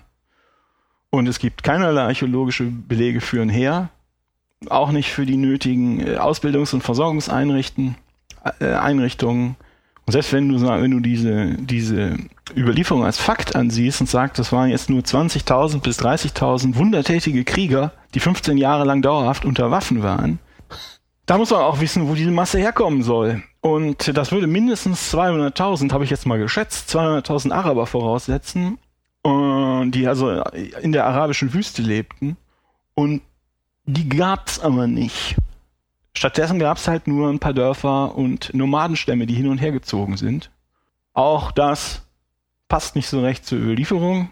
Und das Gegenargument, was ich da gehört habe, ist, und das ist auch ein schlüssiges Gegenargument, dass zumindest Nordwestafrika auch nur deutlich weniger Krieger verlangt hätte für eine Eroberung wenn man sich den Kontext anguckt, es gab da ja mit den Völkerwanderungen zum Beispiel das Vandalenreich, das waren auch nicht viel mehr, das war, glaube ich, so eine Ab Abspaltung von den Goten, ich möchte nichts Falsches sagen. Und die haben sich in, äh, in Nord, sind nach Nord, über durch Spanien nach, nach Nordafrika gezogen und haben sich da ihr Vandalenreich um Karthago gebaut. Und das haben auch die, die Leute, die da wohnten, haben das mehr oder minder einfach akzeptiert. Äh, also da braucht es auch nicht mehr als 30.000 Krieger. Und in der Tat sind Araber die allerdings als Araber beschrieben werden, nicht als Moslems, auch im Jahr 711, also 80 Jahre nach dem Ende der angeblichen islamischen Eroberung äh, vor Spanien aufgetaucht, zum ersten Mal. Die ersten Scharmützel an der spanischen Südküste. Mein Fazit ist in diesem Punkt, Schriftbelege von der islamischen Religion hat im siebten Jahrhundert niemand was gehört. Die Araber werden als christlich angesehen und der Urpunkt der islamischen Geschichte könnte eigentlich eher die Befreiung der Araber im Rahmen eines byzantinischen Feldzugs gewesen sein. Die archäologischen Beweise, Expansionsjahre sind nicht nachzuweisen. Der Islam generell ist auch nicht nachzuweisen. Es gibt Anzeichen dafür, dass die Araber oder die Syrer des siebten Jahrhunderts sich selbst als sehr streng monotheistische Christen ansahen, die im Clinch mit der Reichskirche lagen, die halt damals ihren, ihre Idee von dem dreieinigen Gott propagiert hat. Und dieses Konzept findet man in Syrien, Palästina und in Ägypten absurd und schwachsinnig und wehrt sich. Es gibt die These, dass die frühe islamische Bewegung also durchaus eine streng monotheistische Strömung innerhalb des Christentums gewesen sein kann, die sich dann im Laufe der Jahrhunderte und nach dem Zusammenbruch der überregionalen Kommunikation und möglicherweise nach der Übernahme äh, Herrschaft durch andere, andere Gruppen isoliert hat, ist es also eine, eine, Strömung innerhalb, eine monotheistische Strömung innerhalb des Christentums und die ist dann durch verschiedene historische Dinge, hat sich isoliert und ist dann weiter weggedriftet. Und das Fazit vom Fazit wäre, das Geschichtsbild des frühen Islams ist im besten Fall unbelegt und bleibt eine bloße Behauptung und im schlechtesten Fall ist es konterfaktisch und rein heilsgeschichtlich motiviert. Kann sein, dass der Islam mal als syrisch-arabische Abspaltung des Christentums gestartet ist. Äh, beurteilen, was daran plausibler ist, das kann ich nicht. Das möchte ich den Zuhörerinnen und Zuhörern überlassen. Ja, sehr interessant auf jeden Fall. So, ich habe fertig. Liebe Hörerinnen und Hörer. Oder mit anderen Worten, was ist eigentlich äh, der Koran und äh, wie genau funktioniert seine Sprache? Ein Themenkomplex, mit dem sich auch der Olli beschäftigt hat. Ja, und zwar habe ich mir zuerst mal die, die tradierte Erzählung zur Entstehung des Korans angeguckt und da habe ich eine sehr gute Nachricht für euch. Der Koran ist nämlich perfekt. Oh, Jede, das ist aber jedes schön. Wort im Korantext, jede Silbe ist genau so von Gott äh, diktiert worden. Es gibt keine Fehler, es gibt keine Auslassung, es gibt keine Zusätze. Im Gegensatz zum Beispiel zur Bibel, äh, bei der seit Jahrhunderten die Textkritiker versuchen, den Ursprungstext und die Bedeutung zu erschließen, gibt es die Tradition im Islam nicht. Die inhaltlichen Aussagen des Korans sind zu 100% korrekt, fehlerlos, der Koran ist ganz klar und deutlich im perfekten Arabisch geschrieben, was übrigens die schönste Sprache der Welt ist. Es gilt fürs Koranverständnis nur das arabische Original. Übersetzungen in andere Sprachen sind auch anders als bei der Bibel nachrangig und können dem Original unmöglich gerecht werden. Ah. Wieso, wieso das so ist, wird sich noch zeigen. und das kam so. Die heute gültige Version äh, des Korans ist die Version aus Kairo, die Kairoer Version von 1900, die Kairoer Ausgabe von 1924. Ein paar Eckdaten. Der Koran hat also 114 Suren mit 4 bis 286 Versen und die Suren sind absteigend sortiert nach der Länge. Und diese Sortierung ist übrigens bereits Teil der überweltlichen Schönheit, die ihr genießen könnt. Äh, leider geht durch diese Sortierung auch die zeitliche Abfolge und der Kontext verloren. Und der Koran wurde dem Mohammed mündlich diktiert vom Erzengel Gabriel in den Jahren 610 bis 632. Mohammed war laut Überlieferungen ein Kaufmann ohne Schriftkenntnisse, aber mit einem erstaunlich guten Gedächtnis. Und die Leute aus dem Umfeld des Propheten haben sich dann die Verse gemerkt und dann manche auch erst viel später aufgeschrieben. Wie das halt damals so ging, äh, das klingt so ein bisschen, die Geschichten klingen ein bisschen wie zwischen Tür, Tür und Angel. Die Verse wurden aufgeschrieben auf Tierknochen, auf Lederstücken, zum Teil auf Blätter. Und äh, selbst die Überlieferung spricht davon, dass Material verloren geht. Da gibt es zum Beispiel den Schreiber Ubay aus dem Umfeld des Propheten, der sagt, dass die Suche 33 ursprünglich 200 Verse umfasst hat. Äh, die hat jetzt aber, wenn man mal guckt, nur noch 73 Verse. Oh. Aische, die Lieblingsfrau des Propheten, die kommt hier ab und zu mal vor. Ich weiß nicht, äh, von der hört man ab und zu mal. äh, sagt also, dass die Verse unter ihrem Bett aufbewahrt hat, aber hat die, die hat jetzt die Ziege gefressen. Oh nein. aber ist das dann Teil der Perfektheit, dass es, dass es die der, nicht mehr gibt? Der Koran in seiner jetzigen Fassung ist perfekt.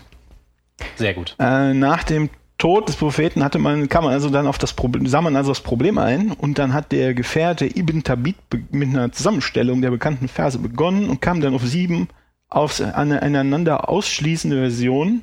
Das war also nicht der Weisheit letzter Schluss und darum hat äh, der, ich glaube, es war der dritte Kalif Ottman, der ungefähr 20 bis 30 Jahre nach dem Tod des Propheten eine neue Zusammenstellung in Auftrag gegeben, die dann in die vier Hauptstädte verschickt wurde, nach Medina, nach Damaskus, Kufa und Basra. Da haben wir aus Mesopotamien dann noch das Zeugnis von Ubaidallah, dem Gouverneur von äh, Mesopotamien, der sich das angeguckt hat und nach eigenen Angaben den Koran an 2000 Stellen korrigiert hat, um die originale Version äh, wiederherzustellen. Im 19. Jahrhundert habe ich gefunden, gab es eine offizielle Ausgabe unter türkisch-osmanischem Einfluss die war aber so weit von der arabischen Tradition entfernt, dass es wüste Proteste gab, insbesondere wohl in Ägypten, die dann dazu führten, dass man da angefangen hat, mit einer eigenen, einer eigenen Version zu arbeiten. Und das ist die Kairoer Ausgabe von 1924, die sich auf diese Version von Ottman und Ibn Tabit bezieht. Die ist in der Form das perfekt überlieferte Wort Gottes und ist genau so, wie die diktiert wurde vom Erzengel Gabriel. Bewundernswert, irre. Das Toll, ist ja ne? Ist ein Wunder. Ne? Ja, wenn, man Wunder wenn du Wunder akzeptierst, warum nicht? Wenn Gott das so will, warum nicht? Beeindruckend. Und wenn man sich die Koransprache anguckt, ähm, dann sagen die Experten, ich kann das nur berichten, der Koran ist sehr schwer lesbar und 20 Prozent der Verse geben, gelten für die Experten als unverständlich. Man spricht da von den dunklen Versen des Koran. Die sind nicht identisch mit den satanischen Versen des Korans, äh, die satanischen Verse sind entstanden, als Mohammed versehentlich äh, äh, den Satan gechannelt hatte und nicht den Erzengel Gabriel. Die wurden dann nachträglich oh. zurückgenommen. Die dunklen Verse sind also, man weiß nicht, was das heißen soll. Ich habe, ich kann natürlich nur die deutsche Übersetzung anbringen. Ich habe Zufall, zufällig geguckt, also zufällig gefunden. Sure 2215 ist ein schönes Beispiel. Ich lese Sure 2215 vor, also 22 Vers 15. Wer meint, dass Allah ihm im Diesseits und Jenseits nicht helfen werde, der strecke doch ein Seil zum Himmel, dann schneide er es ab. So schaue er, ob nun seine List das wegnimmt, was ihn ergrimmen lässt. So, dann habe ich versucht, und da dachte ich, in der Bibel ist es ja oft so, dass Sachen äh, durch den Kontext um so einen Vers rum klarer werden. In diesem Fall ist das aber nicht der Fall. Aber ich finde das toll. Das ist ja so wie diese buddhistischen Nachdenk-Mantras, wo man zum Beispiel sagt, gibt es, kann man mit einer Hand klatschen oder gibt es ein Geräusch, wenn der Baum umfällt und keiner ist dabei? So ist das, ne? Das Seil in den Himmel strecken und abschneiden und so. Das finde ich toll. Ist es auch eine Metapher? Vielleicht ist es auch eine Metapher. Also was die Experten sagen, ich als Laie, mir als Laie ist das unverständlich. Ja auch. Die Experten sagen, also Sprachkundler sagen, der Koran ist voller Fremd- und Lehnwörter aus dem Syro-Aramäischen, aus Griechisch, aus, dem, aus der griechischen Sprache. Das Wort Logos kommt immer wieder vor, als Wort Gottes. Aus Persisch, aus Hebräisch, Taura oder Tora wird immer wieder erwähnt. Und das ist ein bisschen merkwürdig, wenn man davon ausgeht, dass der Koran ja im perfekten und reinen Arabisch geschrieben ist. Dann gibt es den iranischen Koranforscher Ali Dashti, der ist vor ein paar Jahren gestorben. Der sagt, der Koran enthält unverständige Sätze. Es kommen fremdsprachige Begriffe vor, unbekannte arabische Ausdrücke und Wörter, die in einer anderen als der gewöhnlichen Bedeutung benutzt werden. Er missachtet die Regeln der Grammatik, ganz gleich, ob es sich um Femininum, Maskulinum, Verb oder Subjektiv, Adjektiv oder Adverbien handelt. Dazu kommen unlogische und grammatisch falsche Pronomina, die an manchen Stellen keinen Bezug haben.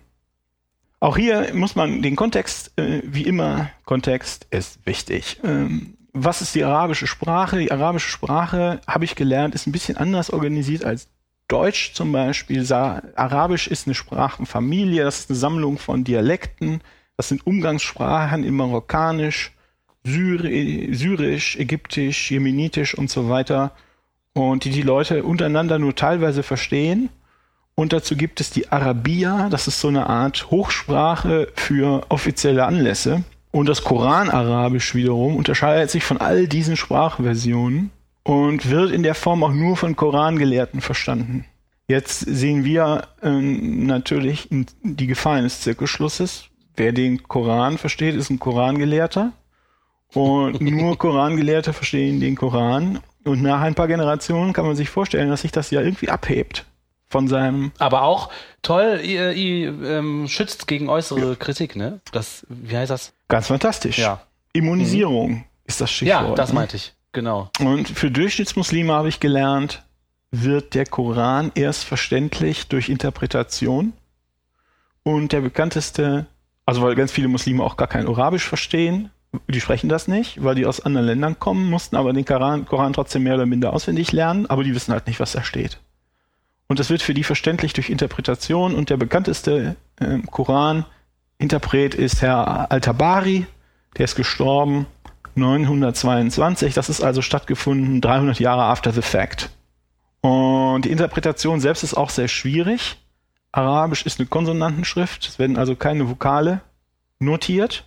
Und Arabisch Heutzutage bestand, auch noch oder nur damals? Das wurde nach, nachher erweitert. Und damals bestand Arabisch aus 15 Zeichen, 50 verschiedenen Zeichen. Davon waren sieben eindeutig. Sechs Zeichen waren zweideutig, haben also zwei verschiedene Konsonanten äh, dargestellt. Eins ist dreideutig und ein Zeichen ist sogar fünfdeutig. Oh.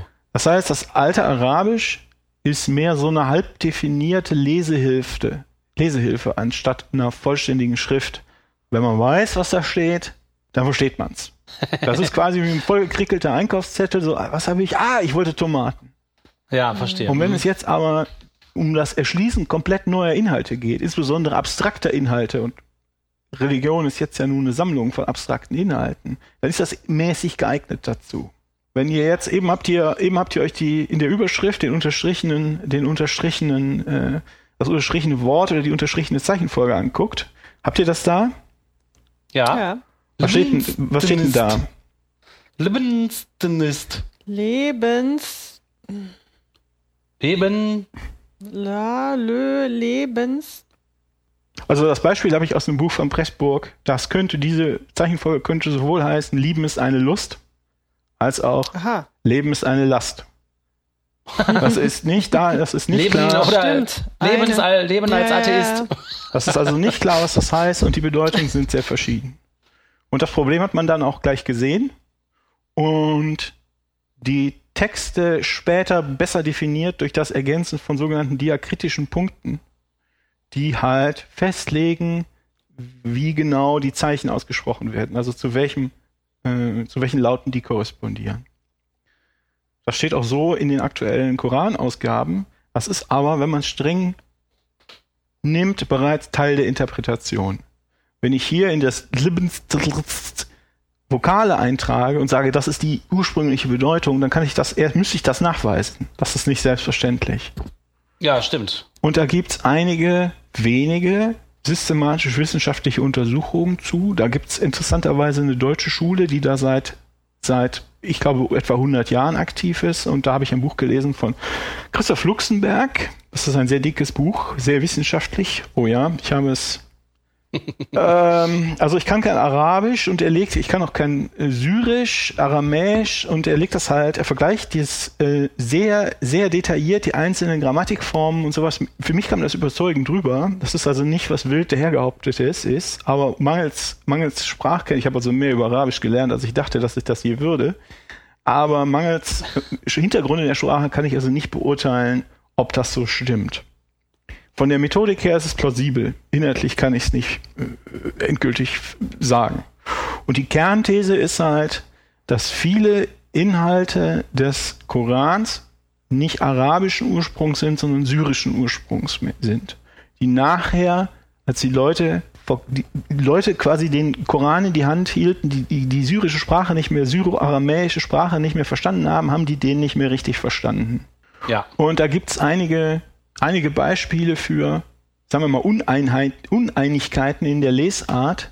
Und das sind auch keine Details irgendwie, sondern das sind zentrale Kernsätze, die auch von aktueller gesellschaftlicher und auch politischer Bedeutung sind, wie ich finde. Ich, ich lese euch mal was vor. Und zwar Fangen wir was mit was harmlosem an. Also Maria hat den Jesus geboren. Und jetzt ist Maria traurig, weil der ja unehrlich geboren ist. Und sehnt sich deshalb den Tod. Und der Jesus, der im Koran ja sprechen kann als Baby, sagt jetzt zu ihr und möchte sie trösten. Und es rief er, Jesus, unter ihr, bekümmere dich nicht. Dein Herr hat unter dir ein Bächlein fließen lassen. So, und jetzt kommt Herr, Lu Herr Luxemburg daher und ähm, guckt sich halt die Grammatik genau an und guckt sich an, was passiert, wenn ich die Punkte weglasse, die nachträglich hinzugefügt wurden. Und wenn ich die möglicherweise anders setze, die Interpretation also anders mache, kommt er auf den äh, nach syro-aramäischer Lesart äh, auf den Ausspruch, da rief er, also Jesus, ihr nach der Niederkunft zu. Sei nicht traurig, der Herr hat deine Niederkunft legitim gemacht. Ah, das macht mehr Sinn. Das macht mehr Sinn, weil wir wissen ja, der Heilige, durch den Heiligen Geist äh, ist er den Vater. Das heißt, sie hat also keinen Ehebruch begangen. Dann gibt es ein anderes Thema, sehr, sehr interessant, Sure 44, 54, im Paradies. Was passiert da? Wir geben ihnen, den Gläubigen, großäugige Huris als Gattinnen. So. Hurin, lerne ich, heißt weiße Augen. Das sei in Arabisch Unsinn an dieser Stelle, ähm, sagt Luxemburg. An anderer Stelle steht auch, bedeutet weiße Augen, dass die Leute, Leute erblindet sind. Aber die Koraninterpreten haben jetzt aus diesen Hurin, also aus den, tja, großäugigen Weißen, nein, aus diesem Wort großäugige Weiße gemacht. Und dazu wurden dann in der Überlieferung die großäugigen Huris, also die Paradiesjungfrauen.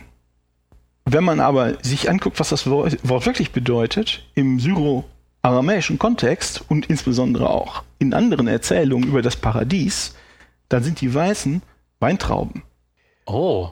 Die Hurin sind also keine Wesen und schon gar keine Huris, was auch immer das sein soll, sondern kristallklare, prachtvolle Weintrauben. Die Suche von den, oder der Vers von den Paradiesjungfrauen wird also zu, wir werden es ihnen unter prachtvollen Weintrauben behaglich machen. Cool. In einem anderen Vers über die Paradiesjungfrauen wird äh, traditionell interpretiert, im Paradies warten gereinigte Gattinnen auf sie. Äh, wenn man die äh, wissenschaftliche Methode anlegt, dann geht es um allerlei Arten von reinen Früchten. Das ist ja toll. Auf komische Art und Weise weiß man auch nach dieser traditionellen Auslegung von Al-Tabari, dass die äh, Jungfrauen laut Sure 38, 52 gleichaltrig sind. Dass niemand weiß, was das in dem Kontext heißen soll. Die gleichaltrigen Huris, also gehen sie davon aus, dass sie wohl ewig jung sein müssten und gleichzeitig sind sie 33 Jahre alt. Während sie gleichaltrige Huris bei sich haben, die Augen niedergeschlagen, und so weiter und so fort, wird, wenn man es aramäisch übersetzt, bei ihnen werden niederhängende, saftige Früchte sein. Und vielleicht als letztes in diesem Kontext, Sure 55, 56, darin, also im Paradiesgärten, befinden sich auch die Augen niedergeschlagen, weibliche Wesen, die vor ihnen noch niemand entjungfert hat. Und dann geht es jetzt hier auch sehr, sehr detailliert um Grammatik und was es denn wirklich heißt. Und wenn man diese Punkte zurücknimmt und möglicherweise eine nicht ganz so absurde, äh, nicht ganz so weit, äh, also wenn man, wie soll man das neutral sagen, wenn man eher eine der Sprache angemessenen äh, Interpretation anschaut, dann steht da nichts mehr von Jungfrauen, sondern darin befinden sich herabhängende Früchte, die noch niemand angerührt hat. Auf einmal macht das mehr Sinn, ja. Und Luxemburg, der also der hält, ich, ich musste immer lachen, aber der hält dieses Buch wirklich durch mit ganz sachlicher Sprache und wissenschaftlichen Ansatz. Aber hier merkt man, also sehr sachlicher Mensch, ich kenne ihn ja nicht, aber an dieser Stelle merkt man, dass ihm der Kragen platzt. Der schreibt er, mit der Interpretation entjungfern ist der Gipfel erreicht. Wer den Koran mit etwas Verständnis liest, muss an dieser Stelle geradezu die Hände über dem Kopf zusammenschlagen. Nicht nur Unwissenheit ist daran schuld, es gehört schon eine gute Portion Dreistigkeit dazu, bei einer heiligen Schrift sich so etwas auszudenken und dies dem Koran zu unterstellen. Er verteidigt also den Koran hm, vor der schmutzigen Fantasie der Bärtigen. Und gibt es dann eine Koran-Version, die komplett so neu übersetzt? Also ich glaube, daran wird das? gearbeitet. Das, das wäre ja toll. Das ist spannend, auf jeden Fall. Später werden die Jungfrauen dann auch noch vollbusig. Das, was man sich so vorstellt. Ah, die, ähm, es gibt ja nicht nur die Paradiesjungfrauen, sondern es ist für die Mädels ja auch was dabei. In Sure 76, äh, Vers 90 spricht von den ewig, ewig jungen Knaben. Ewig junge Knaben machen die Runde unter den Gläubigen. Aramäisch bedeutet das Wort einfach Saft. Und ähm, aus äh, den ewig Jungen wird, wenn man einen einzigen Punkt umsetzt, schreibt er, aus statt einem Unterpunkt einen Oberpunkt äh, macht, und so seine Originalbedeutung zurück äh, äh, dann werden die nicht mehr ewig jung, sondern eisgekühlt. Das heißt, es machen also keine ewig jungen Knaben die Runde unter den Gläubigen, sondern eisgekühlte Früchte. Und das passt auch, und das kenne ich. Also spätestens da kann ich es dann von anderswo bestätigen. Wie gesagt, das kann ich nur so wiedergeben. Für mich klingt das plausibel. Aber das passt dann auch zum syrisch-christlichen Paradiesverständnis, dass das ein Garten ist und weil es da so heiß ist, gibt es da Schatten und viele Früchte und Wasser und so. Das ist also eine sehr, eine sehr bescheidene Paradiesvorstellung, die die damals hatten. Und daraus haben die bärtigen Männer halt äh, eine sexuelle Orgie gemacht, um sich da ihre, ihre, äh, die Wünsche dann irgendwelche ewigen Jungfrauen vergewaltigen zu können, zurecht zu glauben. Dann jetzt noch als viertes Beispiel ja, es ist auch was, was gerade aktuell ist. Das Kopftuch. Sure 24. Und spricht zu den gläubigen Frauen, dass sie ihr Tuch über ihren Busen schlagen und ihre Reize nur ihren Ehegatten zeigen oder ihren Vätern und den Vätern ihre Ehegatten bla bla bla, Detail, wie man alles seine Reize zeigen darf. und das ist die traditionelle Übersetzung. Und wenn man das wörtlich übersetzt, habe ich gelernt, heißt die Passage, Sie sollen, sie sollen sich ihre Schumur über ihre Taschen schlagen. Niemand weiß, was das Wort Schumur heißen soll. Und niemand weiß, warum man sie über Taschen schlagen soll. Was Tabari macht, was Tabari macht, also der Kommentator aus dem 10. Jahrhundert, der übersetzt Schumur als Kopftuch. Mittlerweile denken die Leute auch, das heißt Kopftuch. Das wurde da halt in diesem Punkt so definiert. Und setzt dazu, ohne einen Grund, dass dieses Kopftuch soll Haar, Hals und Ohrhänge bedecken. Und Luxemburg geht jetzt hin und zeigt, dass, ja, das ist, das ist, äh, also was weiß ich, grammatikalisch so und dann passt es zum Aramäischen oder dann heißt es Gürtel. Und dadurch wird aus dem Satz, sie sollen sich ihre Schumur über ihre Taschen schlagen, wird der Satz, sie sollen sich ihren Gürtel um die Lenden binden. Das heißt, du sollst nicht mit offener Hose aus dem Haus gehen. Schau, guter Tipp. er, er hat das jetzt gemacht. Ja gut, es findet sich in der Bibel solche absurden Kleidervorschriften. Ne? Äh, gibt es ja in Massen, haben wir uns ja schon ausführlich drüber lustig gemacht oder auf Christen eingeschlagen, je nachdem, wie man sieht. Also hat dieser, dieser Philolo Philologe und Interpret Tabari im, um, um das Jahr 900, also 300 Jahre nachdem das entstanden ist, das nicht existente arabische Wort nicht richtig verstanden hat das als ohne Erklärung als Kopftuch interpretiert und sagt, ihr müsst Hals, Haare und Ohrringe verdecken. Und das wird seitdem von der arabischen Welt als Gott gewolltes Gebot interpretiert. Und es ist aber eigentlich, wenn man hinguckt, nichts anderes als die persönliche Meinung eines Interpreten, der offenbar kein besonders netter Mann war. Tja. Das zum Kopftuch und zu den Leseuneinigkeiten, die es da gibt. Ich kann dieses Buch empfehlen, das äh, Christoph Luxemburg, die syro-aramäische Lesart des Korans, aber ich, ich find, fand es sehr interessant, aber es ist ein dickes Buch und äh, man kann es nur so zwei Drittel nachvollziehen. Er, er operiert halt ständig mit arabischen Grammatikformen rum. Ich habe im Laufe dieses Buchlesens deutlich was über arabische Grammatik gelernt, aber das wird mir niemals im Leben weiterhelfen. Ich kann, es ist also nicht was, was man mal eben liest.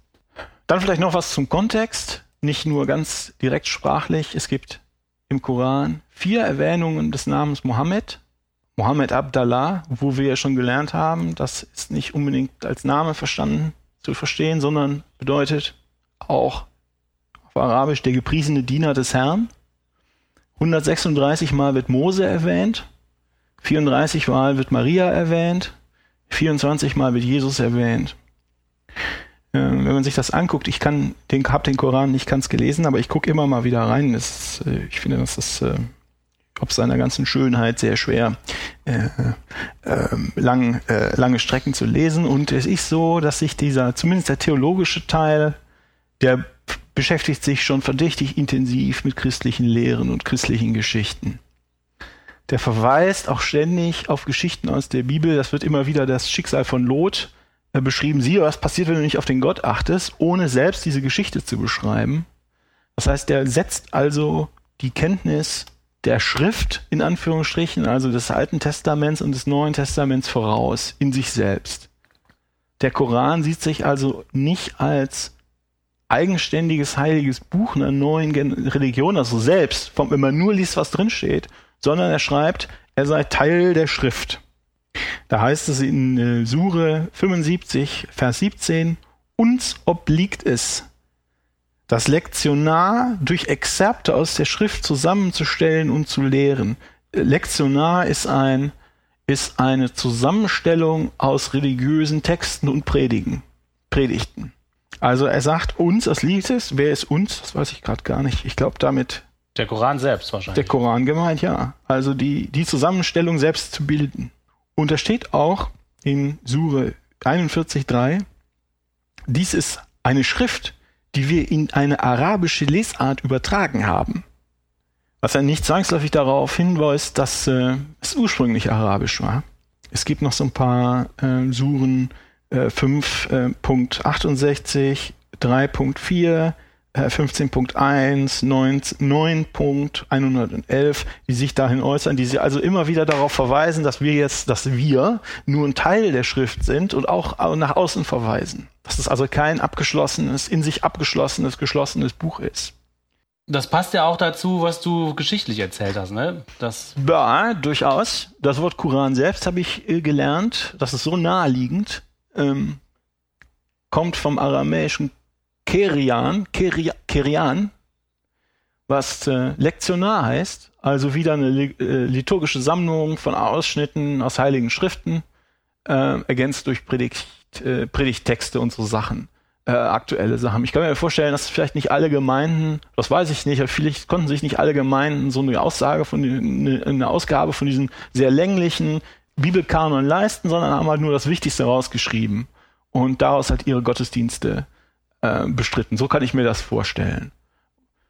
Und ähm, in der Tat, wenn man, wie gesagt, ich lese, äh, habe immer mal nur Teile gelesen, wenn man den Koran liest, dann hat man oft den Eindruck, dass da mh, hm, dass das so eine Art eilige Mitschrift von so äh, Predigten ist, insbesondere von so, wie sagt man, den Fire and Brimstone Predigten, also so Höllenfeuerprediger. Das wurde dann schnell mitgeschrieben. Es hagelt, hagelt dann also Beschimpfungen und zum Teil auch Lächerlichmachungen von Andersgläubigen und sowas. Äh, die, äh, die äh, Leute, die Textkritiker, die sich das angucken, haben verschiedene mögliche Ursprungsschriften äh, ausgemacht. Das sind halt Zusammenstellung des Alten Testaments und des Neuen Testaments für arabische Christen, die kein Griechisch oder Hebräisch verstanden und sich dann halt äh, Teile haben abschreiben lassen. Da ist die aramäische Version des Petrusbriefs. Ähm, da ist ein Liturgiebuch für syrische Christen, was auch passend zur, zu diesem syro-aramäischen Kontext ist. Viele, ähm, viele Begriffe offensichtlich aus dieser Sprache äh, eingewandert sind oder dazugezogen worden ist. Ja, und wenn ich das beurteilen soll oder abschließend sagen soll, also der also einen ist der Koran also perfekt und unveränderlich. Zum anderen gibt es quer durch die Geschichte sehr viele unterschiedliche Versionen des Korans und vor allem auch seines Verständnisses. Zum Verständnis ist eine Interpretation nötig, zwangsläufig nötig, weil viele Stellen halt dunkel sind.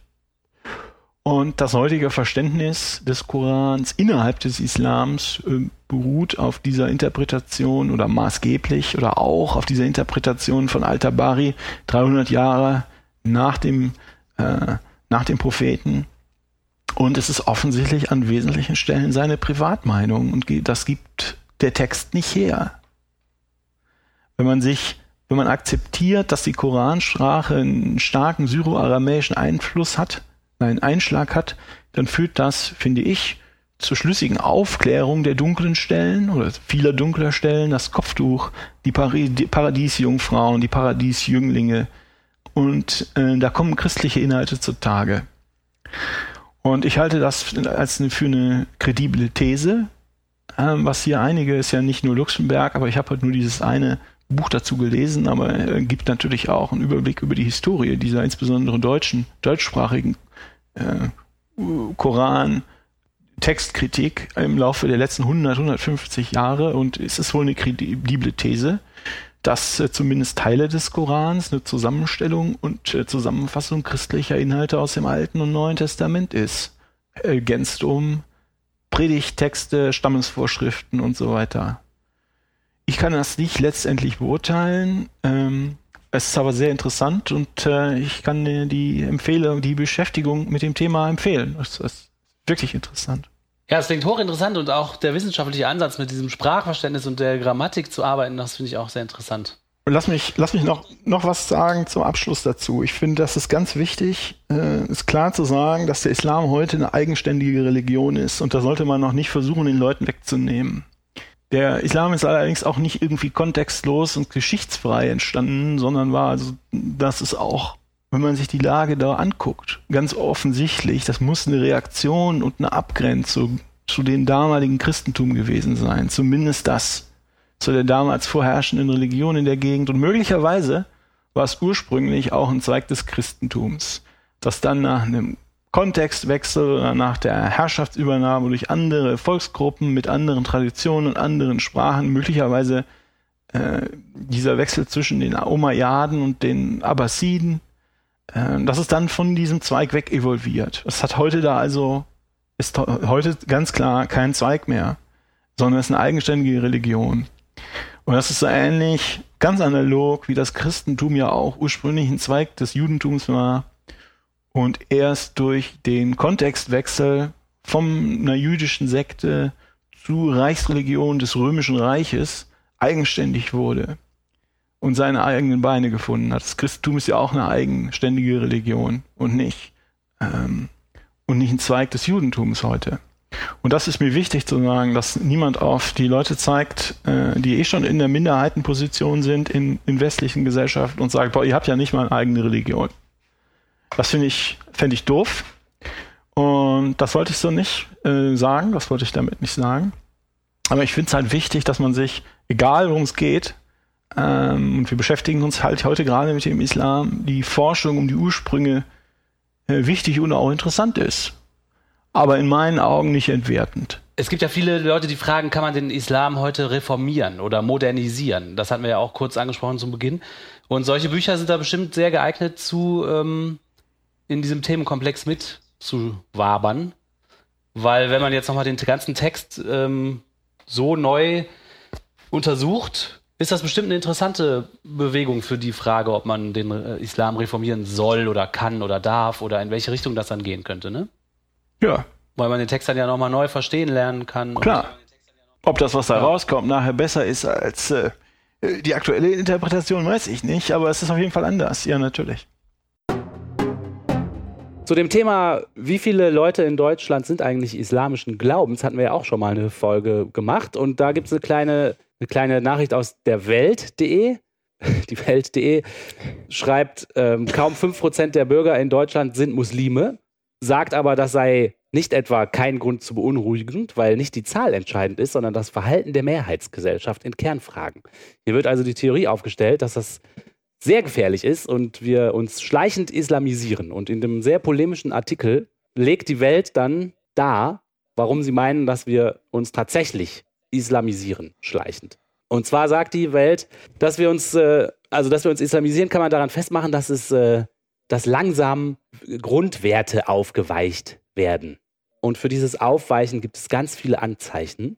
Und dann kommt so eine Riesenliste von Beobachtungen, die dieser Autor anscheinend gemacht hat, die aber irgendwie mit gar keinem Quellen belegt werden und einfach teilweise auch nur Vermutungen sind. Und am Ende steht dann der Schluss, dass wir uns schleichend islamisieren und dass unsere schönen Werte langsam sich auflösen und also ja. ja was er doch eigentlich meint, ist, dass wir uns äh, schleichend liberalisieren, oder? Und dass man dann halt auch mal Rücksicht auf, ähm, ähm, auf muslimische Leute nimmt und nicht nur auf christliche. Zum Beispiel. Oder? Ja. So, das heißt, das ist doch eine, das ist doch ein Track Change. Der sagt erst das eine und dann sagt er, das eine ist das andere und dann belegt er das andere und dann nachher, äh, nachher geht er wieder zurück auf die alte These und sagt, so, das habe ja. ich jetzt bewiesen. Und das Tolle ist, also er schließt dann mit dem Satz, wir müssen unser Zusammenleben täglich neu aushandeln. Auch das ist Islamisierung. Und das finde ich, ja, Unver ja, find ich eine Unverschämtheit, ja, weil ich dachte, wenn man sein Zusammenleben täglich neu aushandelt, dann ist das ist die beste Demokratie. Sondern täglich überredet, finden wir das immer noch so. Wollen wir das immer noch so machen? Wollen wir nicht vielleicht die Regeln ändern? Wollen wir zum Beispiel auch Schwulen die Ehe erlauben und Lesben? Und das ist doch toll, ja, wenn in der Gesellschaft so ein Dialog stattfindet. Und das ist doch nicht Islamisierung, sondern das ist das ist eine Debattenkultur und eine tolle Demokratie. Ja, es gibt, das sind schon so ein bisschen so Stammtischsprüche, die er hier loslässt. Und ähm, aber durchaus auch welche, die man so in Diskussionen mal hört, ne? Wie zum Beispiel das mit dem Schweinefleisch, oh. dass in Kantinen zum Beispiel kein Schweinefleisch mehr angeboten werden soll. Das ist durchaus ein Argument, was ich jetzt persönlich schon öfter gehört habe, dass das so, warum denn? Was soll denn das? Wir haben ja immer Schweinefleisch schon gegessen und jetzt soll das plötzlich nicht mehr hier sein, wegen der Muslime. Oder auch ein anderes Beispiel war hier, dass man nicht mehr zum Weihnachtsfest einlädt an den Schulen, sondern zum winterlichen Fest. Oder nicht mehr den St. Martins Umzug macht, sondern den Fackelumzug. Ja, Weihnachten wird abgeschafft, hatten wir auch schon drüber geredet. Stimmt, das sind alles ja, aber, so. Ey, das sind doch alles Stammtischargumente. Ja, es ist doch nicht so, dass es in der Kantine kein Schweinefleisch mehr gibt, sondern es gibt auch eine Alternative zum Schweinefleisch. Die, die, jede einzelne Kantine, äh, Firmen- oder Behördenkantine, die ich kenne, bietet I don't know, ein halbes Dutzend Gerichte an, an, an jedem Tag. Und wenn davon auch mal was ohne Fleisch, Schweinefleisch ist oder Gott verhüte ist, sogar vegetarisch, da sind die doch nicht bedroht in ihrer Existenz. Das, deshalb ne? islamieren wir uns doch nicht schleichend. Und dann schreibt dieser. Ja, es gibt, ich denke, ich habe, das ist auch meine Beobachtung, dass mehr junge Leute, junge Mädchen Kopftuch tragen, als sie das vor 20 Jahren gemacht hat. Und das ist nur eine Beobachtung. Aber wenn man das mit Zahlen belegen kann, müssen wir da mal drüber diskutieren ob das gut ist oder ob das schlecht ist, was, ob das ein Zeichen von was ist und so weiter und so fort. Aber da kann man doch nicht so argumentieren. Nein, die Argumente sind blöd, aber ich finde äh, dennoch, das ist dir, das äh, ist vielleicht ein ganz interessanter Punkt, da mal ernsthaft drüber zu reden, weil die Leute davor irgendwie so Angst haben und man ja auch, es geht ja um so eine Grenzziehung. Und da sind, der vermischt hier unterschiedliche Dinge, ne? Also, wie genau. weit will man sich jetzt hier, also was ist Liberalisierung und was ist aber auch so eine Art von Anpassung, die vielleicht auch ungesund ist? Nachher geht es nämlich nochmal darum, dass bestimmte Kunstwerke abgehängt wurden in Schulen aus äh, Rücksicht auf Muslime. Und das ist jetzt so eine, finde ich jetzt so eine grenzwertige Geschichte, ne? dass man entsprechend zum Beispiel, weil sich da äh, dann Studenten oder Schüler beschweren, halt keine nackten Personen mehr zeigen darf oder so. Aber er vermischt hier jetzt entsprechend die Argumente für das eine oder für das andere. Aber das sind Argumente, die von vielen Leuten kommen. Genau, aber ich sehe das Problem auch darin, dass der, was er aufzählt, sind nicht wirklich Phänomene, sondern Anekdoten. Und äh, nirgendwo wird klar, ob diese Anekdoten dazu ausreichen, eine generelle Tendenz festzustellen. Wenn er zum Beispiel schreibt, dass immer mehr Jungen und Mädchen äh, an den Schulen auch den, äh, das Fasten am Ramadan mitmachen müssen. Das hätten seiner Meinung nach irgendwelche Lehrer beobachtet. Der belegt das mit, ja, mit ja. gar nichts. Also da gibt es keine Zahlen, da gibt es keine Glaubwürdigkeit. Da, da, weiß man nicht, ob das jetzt an einer Schule so ist und wer das gesagt hat. Das reicht meiner Meinung nach nicht, um daraus eine, eine, eine echte Argumentation nee, aufzubauen. Das also das sind einfach so Anekdoten, die mal einer erzählt hat, dann trägt man die alle zusammen und meint, die Summe von Anekdote wäre direkt irgendwie dazu ausreichend, hier eine generelle Bewegung oder eine, eine Tendenz in der Gesellschaft festzustellen. Das finde ich einfach unlauter. Ja, geht total durcheinander. Stimmt. Ja. Ja. Amen. ja. Die Welt. Aber es ist ja nicht nur so, dass wir uns ähm, schleichend islamisieren, sondern wir reformieren den Islam gleichzeitig ja auch zu Tode bis zur Unkenntnis. Ne? Ist das denn gut oder schlecht? Da hat die, ja, das kommt drauf an, wen du fragst. Da hat die Frauenrechtlerin und Juristin äh, Seyran Atesh, heißt sie, glaube ich, in Berlin eine liberale, eine dezidiert liberale Moschee gegründet, die Ibn Rushd Goethe-Moschee. Sie meint, das ist ein guter Name, wo sie halt zum Beispiel äh, sagt, naja, bei uns gibt es keine äh, Diskriminierung oder keine Ungleichbehandlung von Männern und Frauen. Wir konzentrieren uns darauf, was der, was der Islam was Positives zu bieten hat. Und ähm, ich hatte da einen Gastartikel von ihr gelesen in der Zeit und vom Prinzip stand das, klang das eigentlich so, als ob sie so ein bisschen sowas wie die EKD des Islams aufmachen will. Also was der EKD sitzen die Leute ja auch äh, im Kreis und spielen Gitarre und singen dazu und sagen, ah, Demokratie ist so toll, was für ein Glück, dass Gott Demokratie will und äh, Religion ist nichts als Liebe. Religion ist nichts als Liebe, genau solche Dinge. Und äh, mein Eindruck war, dass sie jetzt halt etwas gründen will, was äh, was, was analog äh, funktioniert. Sie war ja auch lange in diesem, wie hieß es noch, in dieser Islamkonferenz vertreten. Genau, Islamkonferenz heißt sie, ne? Ja. Im, Innen, im Innenministerium und ist dann aber wohl wenn ich das richtig verstanden bei der, habe, sie war als Einzelperson da, als muslimische Einzelperson und ist dann bei der Neuauflage auf Druck der Islamverbände nicht mehr eingeladen worden. Ach. Das habe ich jetzt nicht nachgelesen, aber das, meines Erachtens war das so. Und man, man möge mich korrigieren, in den Kommentaren wird das bestimmt zahlreich erfolgen. Und jetzt hat sie das halt diese, diese Moschee gegründet und dann haben sich sofort die Religionsbehörden der Türkei und Ägypten gemeldet, die sind sauer. Die, die, also nochmals, in Berlin gründet eine einzelne Dame eine Moschee. Und wir wissen, dass der dass der Islam ist nicht straff top-down organisiert, wie zum Beispiel die katholische Kirche.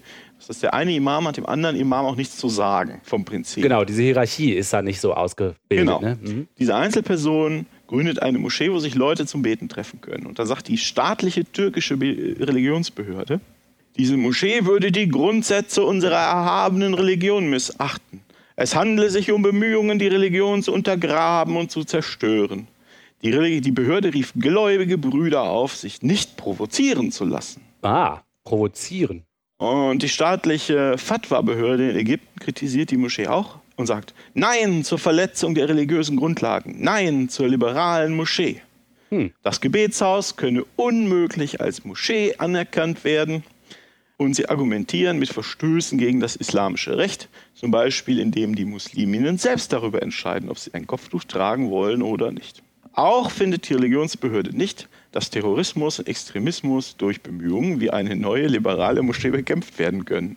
Im Gegenteil, die Missachtung der Grundlagen einer Religion ist ebenfalls Extremismus. Oh. Es handelt sich um einen Angriff auf die Religion. Ja. Mittlerweile, das war etwa zwei Wochen her, zwei Wochen später haben sich bei der Gründerin ungefähr 100 Morddrohungen angesammelt. Boah. Und sie sagt, dass sie jetzt vom LKAA ähm, rund um die Uhr Personenschutz hat. Ach du liebe Zeit. Das eskaliert ja. Das ist ja krass. Fundamentalisten, ne? Also wie gesagt, es, es handelt sich um was, was ich als den Versuch äh, sehen würde, sowas wie eine, eine, evangelische Kirche in muslimisch zu gründen. Also ich habe auf den ersten Blick gedacht, ach wie nett, das ist ja ganz cool, dass man irgendwie eine Variante vom Islam stärken oder stützen möchte, die nicht so so krass ist, sage ich jetzt einfach mal. Aber auf den zweiten Blick hat mich die ganze Geschichte daran erinnert, ähm, das habe ich auch irgendwann vor ein paar Monaten gelesen, äh, da gibt es so eine, in Amerika eine umgeschriebene Version der Bibel für Schwule und Lesben, die sich halt für Schwule, die, das richtet sich an Schwule und Lesben, die halt das Gefühl haben, sie werden von der Kirche und der Bibel so ein bisschen diskriminiert. Und dann haben die eine rausgebracht, eine Bibel, wo das nicht der Fall sein soll, sodass die weiterhin äh, Christen sich als Christen fühlen können, aber dann halt. Äh und da habe ich gedacht, okay, da habe ich auch zuerst gedacht, eine nette Idee. Aber in Wahrheit habe ich dann hinterher überlegt, ist es, glaube ich, so, dass es so dass das eigentlich nach hinten losgeht. Dass das irgendwie so nette Versuche sind, da irgendwie so ein bisschen dran rumzuporkeln an dem Grundgerüst, bis man da irgendwie sich um so Ecken und Kanten rummanövriert. Aber in Wahrheit ich glaube, das funktioniert einfach aus Prinzip schon nicht. Weil es immer irgendwelche Fundamentalisten gibt in jeder Religion, die die alten Texte wieder rausholen. Und also mir scheint das nicht richtig geeignet zu sein. Ja, ist die Frage, wer dann die Übermacht hat, ne? Weil die, also Religionen entwickeln sich ja durchaus auch weiter irgendwie. Ne? Also, ja, will ich jetzt sagen. Oder also auf jeden Fall können sie sich ja da weiterentwickeln. Wir haben ja auch mal hier über die Frau Wunn gesprochen, Vorname habe ich jetzt vergessen. Ina. Die ja sagt, Ina. genau, die Ina Wunn, die ja auch sagt, Religionen äh, sind auch der Evolution unterworfen. Und das wäre jetzt eben halt so ein Schritt, ne? dass dann so die alten Kräfte dagegen wirken. Ist ich vielleicht eher, normal, aber. Für mich sieht es eher so aus, als ob, die, ob, als ob Religionen an sich äh, schon vom Prinzip her ähm, riesige Probleme in sich tragen und die man nicht dadurch lösen kann, dass man so ein bisschen an den äh, Symptomen herumdoktort. Ja, aber das wissen wir jetzt von ihr halt nicht, ne? Also wenn sie da Morddrohungen kriegt, hört sich das für mich jetzt nicht so an, als hätte sie nur ganz oberflächlich über die Inhalte nachgedacht, aber das weiß ich jetzt nicht. Ja, gut, genau. das wissen wir halt nicht genau genug, ja. Ich bin der Meinung, dass es grundsätzlich schwierig ist, äh, immer mit, mit diesen Weichspül-Religionsleuten, äh, weil, die, denn, weil die eigentlich eine Deckung bieten für die, für die Fundamentalisten, für die auch gewaltbereiten Leute, wenn die sagen, zum Beispiel, ja, das Christentum ist so nett, oder der Islam ist doch eigentlich eine Religion des Friedens und dann denken alle Leute, ah ja, das ist ja, ist ja was Nettes, aber im gleichen Fall, du kannst halt genauso gut äh, andere Sachen äh, da rein oder da raus interpretieren. Und prinzipiell finde ich, oder mir wäre es lieber, wenn die Leute einfach nicht religiös würden. Ja, genau, das meinte ich. Das, also, genau, das, ja, das ist uns jetzt lieber. Rein, rein pragmatisch gibt es halt viele Leute, die sagen, ich möchte gerne Muslim bleiben und ich möchte aber, ich habe aber auch eine, eine liberale, ich sehe mich als Teil einer liberalen Gesellschaft, deshalb suche ich so einen Platz. Und deshalb reagieren diese Behörden ja auch so laut kreischend hysterisch, ja. weil die das als, weil die wissen, dass, dass sie viele, viele Kandidaten haben, die, wenn sie nicht laut kreischend hysterisch sind, davor warnen, die dann vielleicht dahin gehen würden. Und dass sie dann an Einfluss verlieren. Ja, ich glaube, mein Kritikpunkt ist, ist eher der, dass ich mir wünschen würde, wenn die Leute ein Problem mit dem Islam haben, dass die nicht in eine Weichspülermoschee gehen, sondern dass sie halt austreten. Natürlich. Ja, natürlich. aber auf der anderen Seite aber ist wenn sie dann, dann schlechtes Gewissen kriegen, dann sollen sie das doch lieber, dann sollen sie das besser machen, als weiter zu einem Hassimam gehen. Also mir sind teilweise Leute lieber, die dann noch, die vielleicht Muslime sind und da äh, halt eben da was reformieren wollen und sich da bewegen wollen. Ich meine, alle Atheisten sind jetzt auch nicht toll, ne? Nee. Das muss man jetzt ja auch mal Nein. so sehen. Also dann lieber hier, Doch, doch, das ist echt so eine mutige Tat ja ganz offensichtlich, um da wirklich einen Raum zu schaffen für die Leute, die es Ja. eben nicht einfach so schaffen, aus der Religion auszutreten, aus welchen Gründen auch immer. Und das finde ich, äh, also ich finde das gut. Mhm. So, also Ich finde das auch gut. Hm. Und ich meine, was, es gibt immer wieder die Anmerkung, ja, der Islam könne ja nicht reformiert werden, wegen dann irgendwelche, bitte hier Grund einfügen, ausgedachten Grund einfügen. Und ich denke immer, wenn, wenn, wenn so eine hasserfüllte, bösartige, äh, gewaltbereite Religion wie das Christentum mit seinen hasserfüllten äh, Gründungsdokumenten sich in die evangelische Kirche verwandeln kann, wo die Leute im Kreis sitzen und Danke für meine Arbeitsstelle singen, dann kann der, dann kann der Islam das genauso. guter Punkt. Und das, wenn sie dann suchen sie sich halt die netten Stellen raus, die es ja un, unbestreitbar gibt, und bauen halt darauf was auf. Also ja, lieber wäre mir das, wenn sie das ganz aufgeben würden, aber es ist doch cool. Leute, macht das mal. Ja. Ich hoffe, dass, äh, dass die Gründerin und ihr, ihr Gründungskreis da jetzt noch eine Weile durchhält. Ich bin überzeugt davon, wenn sich in zwei Jahren die Aufregung gele gelegt hat und sie das bis dahin durchhalten, dass dann immer mehr Leute kommen werden. Und dass sich auch Ableger, äh, Ableger gründen würden. Ich finde das gut. Das ist eine weitere Stimme, eine, eine liberale Stimme. Mein mein Kritikpunkt ist trotzdem noch nicht äh, aus der Welt geschafft und der wäre, obwohl es die evangelischen Menschen gibt, die der, mit der Gitarre und ihrem Wollpullover Liebe predigen, äh, ähm, das heißt, ein Teil dieser Religion, okay, hat sich offensichtlich hat es geschafft, sich von dem krassen Hass abzuwenden, ein bisschen. Aber das hat nicht dazu geführt, dass es die Fundamentalisten und gewaltbereiten Christen nicht auch immer noch gibt. Wenn das so wäre, das wäre natürlich Nein, toll. natürlich. Aber- Nein, natürlich nicht. Also nur und, die Leute bieten auch Cover, ne? die bieten Deckung für, die sagen, Gott ist Liebe, Gott ist Liebe und, und andere Leute bomben für den Gott. Genau, also nur Das ist, ist natürlich ist das ein Argument, aber die Frage ist jetzt ja nicht, die, der Unterschied, es, es gibt ja immer die Leute, die sich über Windkraftwerke auf dem Hügel beschweren, oder? Ja, ja. Und es gibt ja nicht die Entscheidung, es gibt entweder Windkraftwerke auf dem Hügel oder es gibt kein Windkraftwerk auf dem Hügel, sondern die Unterscheidung ist ja, der Unterschied ist ja, die Wahl ist ja zwischen, es gibt ein Windkraftwerk auf dem Hügel oder es gibt ein Atomkraftwerk in deinem Garten. Denn irgendwo muss der Strom ja herkommen. ja. Und hier ist jetzt die Alternative meines Erachtens nicht, die Leute werden irgendwie auf wundersame Weise alle Atheisten, sondern der Unterschied ist entweder die gehen in eine äh, Moschee, wo meinetwegen die Leute von DITIB bezahlt werden oder, von einem, oder wo saudi-arabische Prediger hinkommen oder die Leute gehen zu ihr. Und dann wäre mir lieber, aus pragmatischen Gründen deutlich lieber, die Leute gehen zu ihr. Ja, aus pragmatischen Gründen, da stimme ich dir sofort zu, das stimmt. Lieber es Klar, gibt, inhaltlich ist das immer noch falsch. da gibt es Also- wenigstens ein Sammelbecken für die, die, ja, ja, das stimmt, da habt ihr wahrscheinlich recht. Aber vom Prinzip her finde ich, also ich glaube, was ich sagen will, ist, das löst eigentlich nicht viel. Ja, das kann, das kann aber ein Weg daraus sein. Also aus einem fundamentalen Katholizismus oder Christentum steigen, glaube ich, weniger Leute einfach so aus, als aus einem Aufgeklärten, das schon einen Schritt weiter ist. Ich könnte mir vorstellen, dass es halt ein, dass das eher so ein, äh, das, das Ganze ist ja nicht, das passiert ja nicht von heute auf morgen, sondern das Ganze ist ein Prozess. Und ich finde das, also ich finde das super, wenn aus dem, aus dieser Gemeinde heraus solche ähm, Reformbestrebungen kommen, weil die gab es auch in den anderen Religionen und im, in, und im Endeffekt geht es dann halt auch um Werte, die man teilt. Und wenn sie vielleicht eher feministisch dann unterwegs ist und, und diese alten Werte ablehnt von den anderen, ist sie uns ja schon mal ein bisschen näher als die anderen. Ja, das stimmt. Ja, So. ja. Da muss ich meine Kritik vielleicht etwas abschwächen, die ich eben hatte. So. Ja, finde ich, ich finde das gerechtfertigt. Ja, Also finde das ich ist, auch. Ist nicht, ist, Kritik ist gerechtfertigt, aber es ist halt nicht verdammenswert. Ja, das stimmt, das stimmt. Auf jeden Fall spricht das nicht für den Islam, dass sie so viele Morddrohungen bekommt. Das ist ja wirklich unter aller Sau mal wieder. Ich würde aber das gar nicht so sehr dem Islam anlassen, sondern Fundamentalismus. Das spricht halt dafür, dass Fundamentalisten den Arsch aufhaben. Also, Morddrohungen sind halt so krass. Also ich assoziiere zu Recht oder Unrecht die Morddrohung eher mit dem Islam. Ich weiß aber nicht, Ah, ja. ob das stimmt. Mit dem Judentum zum Beispiel würde ich das jetzt nicht so unbedingt verbinden. Aha. Heutzutage, oder? Aha. Ja, stimmt. Also ein kritischer Jude, glaube ich, ist, äh, läuft weniger Gefahr, von einem anderen fundamentalen Juden umgebracht zu werden. Stimmt, Weiß äh, ich aber nicht. Vielleicht würde er aus der Familie ausgestoßen oder sowas, ne? Keine Ahnung, habe ich keine Ahnung von.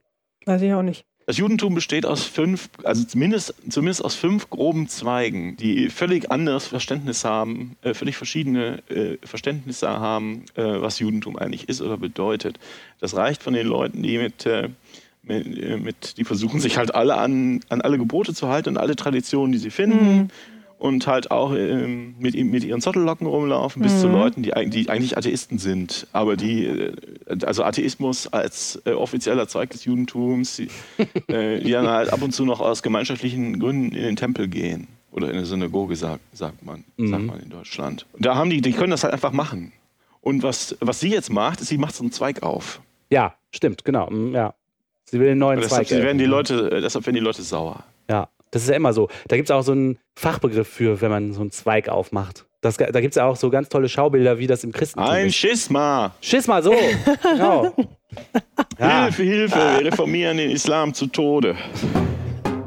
Kommen wir zu unserer Statistik des Monats. Zahlen! Zahlen! Zahlen? Zahlen. Zahlen.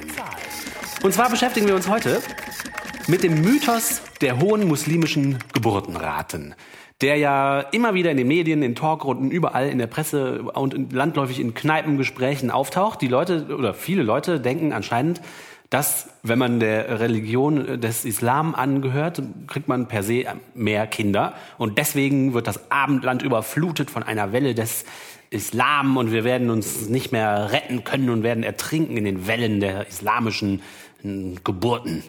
So, Die werden ja auch schon bärtig geboren. die werden gehört. bärtig geboren mit und rufen schon Allah Akbar, wenn die, so. Auf jeden Fall macht das ja vielen Leuten ziemlich viel Angst.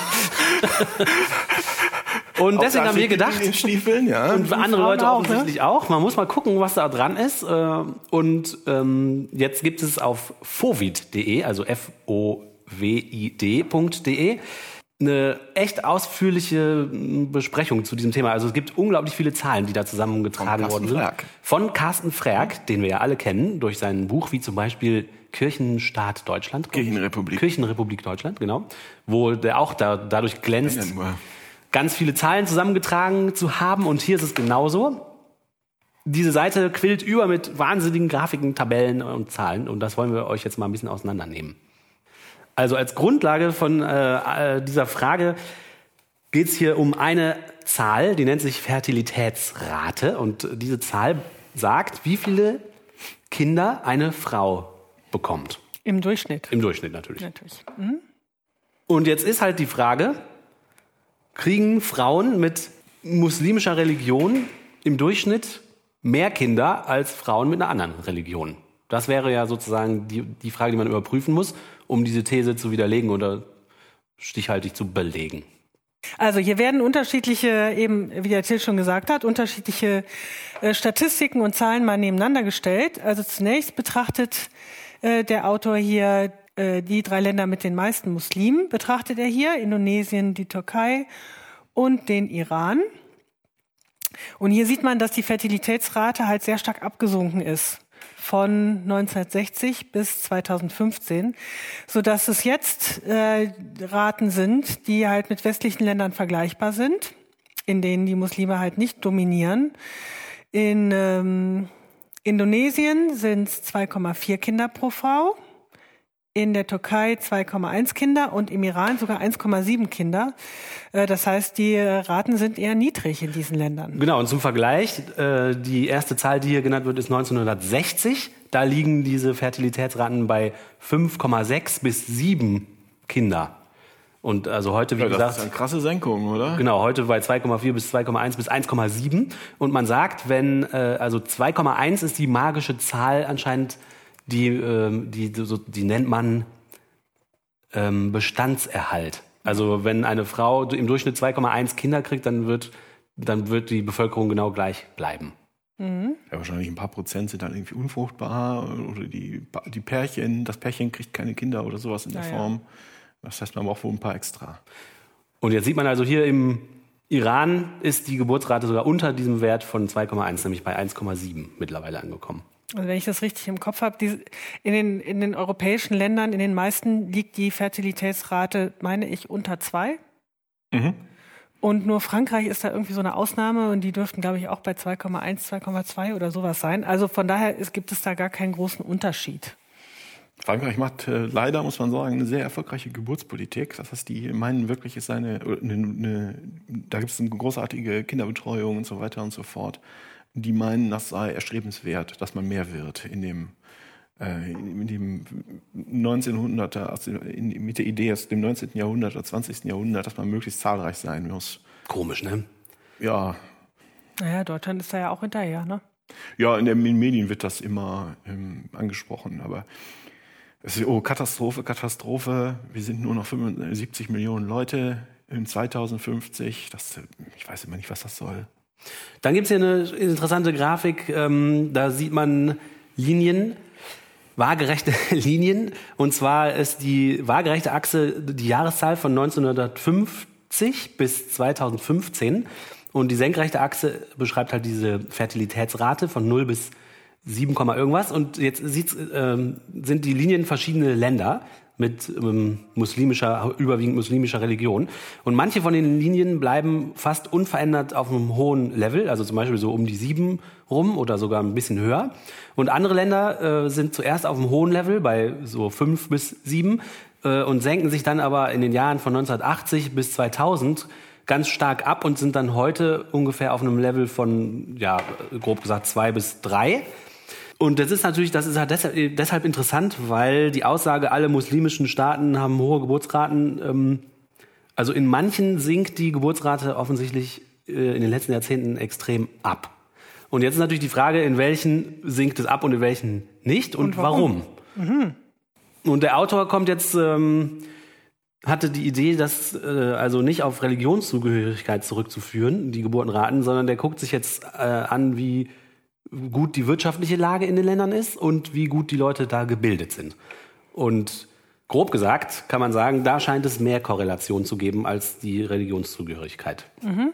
Ja, es gibt da auch den, es gibt ja auch den Hans Rossling, der inzwischen äh, verstorben ist, der äh, so ein schwedischer äh, Statistikprofessor. Mhm der da auch viel zu, äh, ja, äh, viele Vorträge zugehalten hat der äh, das auch als Beispiel, ich meine, er hatte das Beispiel Indonesien, wo innerhalb, glaube ich, von einer Generation wirklich die Geburtenrate auch auf zwei abgesenkt wurde, dadurch, dass man halt die Frauen weitergebildet hat. Ja. Äh, und die so sehen, dass auch ihre Kinder jetzt mehr Chancen haben, sich halt zu bilden und man braucht deshalb nicht mehr sechs, sieben Kinder, um sich abzusichern im ja. Alter das ist ja auch ein Prinzip, was man in Afrika noch hatte. Er sagt ja. halt auch, am Ende des Lebens waren dann meistens noch zwei übrig. Du musst es halt einfach auch äh, sechs, sieben machen, damit, äh, weil so viele noch gestorben mhm. sind. Ja. Und jetzt ist das Prinzip halt eher, du hast dann zwei und die kommen dann aber auch in aller Regel halt durch. Ne? Ja. Mhm. Äh, und eben gut durch und konnten dann halt je nachdem auch auf die Universität gehen. Also er, dieser Hans Rossling nannte als Schlüssel tatsächlich immer die Bildung insbesondere der Frauen, weil die ja traditionell dafür zuständig sind. Ja. Mhm. Äh, Verhütung und so weiter. Familie. Ja, und ich denke, wenn die Frauen ähm, im, im Beruf tätig sind oder einen Laden haben oder was auch immer, dass dann auch die Kerle sehen, dass sie was beizutragen haben mhm. und dann in, ähm, ein Interesse daran haben, dass die Frau halt nicht ein, aus, äh, aus dem Geschäft sind durch ein Kind nach dem nächsten. Ja, ja, genau. Ja, und die mögen in der Regel ja auch ihre Frauen und ihre Kinder. Es ist ja nicht so, dass die Männer jetzt. Äh, Nein, aber ich meine, wenn die Gesellschaft dir sagt, es ist ein Mann braucht fünf Kinder, das ist ja kein richtiger Mann. Ja, ja, in, interessanterweise, ich kenne es aber auch nur aus eben aus äh, Berichten dann im, im Fernsehen, Dokumentation, ist, ist der Schlüssel oft die Frau. Das ist ja auch tatsächlich ja, das bei den, auch, ja. das ist ja oft auch bei diesen Beschneidungen so. Mhm. Die Männer, wenn die da, äh, das äh, hat damals noch mal dieser Überlebenskünstler, wie heißt er nochmal? Ah, der Deutsche, der die Regenwürmer isst und so. Der ne ne Rüdiger Neberg. Nee, ja, genau. Genau, weil der ist ja auch als äh, Entwicklungshelfer dann äh, tätig. Und äh, die haben, ich weiß nicht mehr in welchem Land es war, aber ein Projekt war, dass die den Männern mal Videos gezeigt haben davon, wie ihre äh, Töchter beschnitten werden. Super. Und die waren entsetzt. Das ja, krass. Die waren entsetzt und haben gesagt, bitte macht das nicht mehr. Mhm. Und die treibende Kraft sind tatsächlich da oft Frauen in diesen Gesellschaften. Und die Männer, äh, ich weiß nicht, oft werden die ja so dargestellt als so, ne, die sind diejenigen, die da so äh, das dann so durchziehen und auf den. Ja, hätte ich jetzt ne, auch gedacht. Ist, das ist auch bestimmt oft so, aber es ist nicht immer so. Das heftig, und, wenn die in der Familie sehen, äh, die, die lieben doch auch ihre Töchter. So, mhm. ne? Und sehen, ja. dass die irgendwie auch eine Chance haben und dass sie auch dadurch Anerkennung in der Gesellschaft ja. bekommen, äh, spielen die da oft mit. So. Auch was Verhütung angeht, da wurde, also der, der Rossling, der hat da irgendwie einen Film gezeigt, wo dann eben Frauen ausgebildet wurden, um in die Familien reinzugehen und die halt aufzuklären, äh, auch wie man verhüten kann. Mhm. Ne? Und dann machen das halt die Frauen da und die Männer machen das durchaus mit. Die sagen dann nicht so, hier lasst es mal sein. Ja, ja. Hm? Also ist schon gut. Und das ist dann eher, ein, äh, das funktioniert aber bei Muslimen genauso wie bei äh, Christen. Ja, ja, klar, das sind halt alles Menschen. Ne? ja, genau. Das ist eher die Schiene. Der isst Würmer? ja. Hat er zumindest früher gemacht. also wie hoch ist denn jetzt die muslimische Geburtenrate in Deutschland? Das ist doch jetzt interessant. Das steht da nicht. Steht das da doch? Das steht da bestimmt. Aber es ist unglaublich viel. www.fovid.de, F-O-W-I-D. Aber das wollen wir doch jetzt wissen. Wir wollen ja, das kennst du doch äh, nicht. Werden wir überfremdet oder nicht? Fünftens, die Situation in Deutschland und genau. Österreich. Für Deutschland, wo die Religionszugehörigkeit der Mütter nicht statistisch erhoben wird, gibt es aber dennoch Informationen zu türkischstämmigen Müttern. Im Mikrozensus 2012 mit Daten zur weiblichen Bevölkerung in Deutschland nach Migrationsstatus und Anzahl der geborenen Kindern zeigt sich der Rückgang der Geburtenrate von türkischstämmigen Müttern in drei Generationen. Die Daten der Generationen verringern sich von 3,33 auf 2,39 und 0,67 mit einem Gesamtdurchschnitt der Fertilitätsrate von 1,73. Darin äußern sich die Veränderungen einer Integration. Ja, die sagen halt, dass die erste Generation, die hatten keine Aufwand, äh, keine, ähm, keine Arbeitserlaubnis in Deutschland und waren halt auch mit ihren Männern da und dann hatten die halt nichts Besseres zu tun, als Kinder zu kriegen, wie die das von zu Hause noch gewöhnt waren. Hm. Und die zweite ist dann schon besser integriert, die dritte im besten Fall komplett weil die das auch von zu Hause nicht mehr anders kennen. Und dann ist, gleicht die sich an, an die, ähm, an die Geburtenrate, wie soll man denn sagen, von Mainstream-Deutschen oder äh, deutschstämmiger Mädchen. Mhm. Die Geburtenrate in der dritten Generation ist noch nicht durch, weil die äh, dritte Generation einfach noch nicht aus dem Fenster ja, rausgewachsen ist. Aber wenn man sich das so anguckt, dann wird das auch auf. Es gibt hier eine durchschnittliche äh, Rate über die drei, über die drei Generationen von 1,73 und da wird es hinwachsen. Da wächst es hin. Das heißt, die, das geht hier um junge Türkinnen in diesem, in diesem Absatz und die. Ah, das finde ich ja jetzt schwierig, in dem Zusammenhang die Türken da zu nehmen, ne? Also, weil das heißt ja. Der sagt ja, das ist, die benutzen das als Indikator, weil es dafür, weil es dafür in dem Mikrozensus, der letztes Jahr war, Daten gibt. Genau, ich glaube auch. Das heißt aber dann für frische Einwanderer müsste dann die hohe Geburtenrate noch gelten, die sich Natürlich. erst im Verlauf halt Natürlich. abgleicht, ne? Natürlich, das glaube ich auch. Wenn die ähm, insbesondere, also äh, wir haben ja oft den Eindruck, dass das Leute, die hier hinkommen als Flüchtlinge oder was, dass das irgendwelche ungebildeten armen Leute sind, die irgendwie aus der Wüste kommen und 25 Kinder und am liebsten ein Zelt aufbauen wollen und sowas. Aber das ist ja nicht so. Ich kenne Leute, die sind äh, Mittelschichtsleute, da hat jemand im Ministerium gearbeitet ja, und sie war Anwälte. Ärztin. Ja, ja, und klar. die hatten ja in Syrien zum Beispiel, hatten ja, es war keine Demokratie, aber es war halt funktionierendes Bildungssystem. Natürlich. Das sind ganz normale Leute.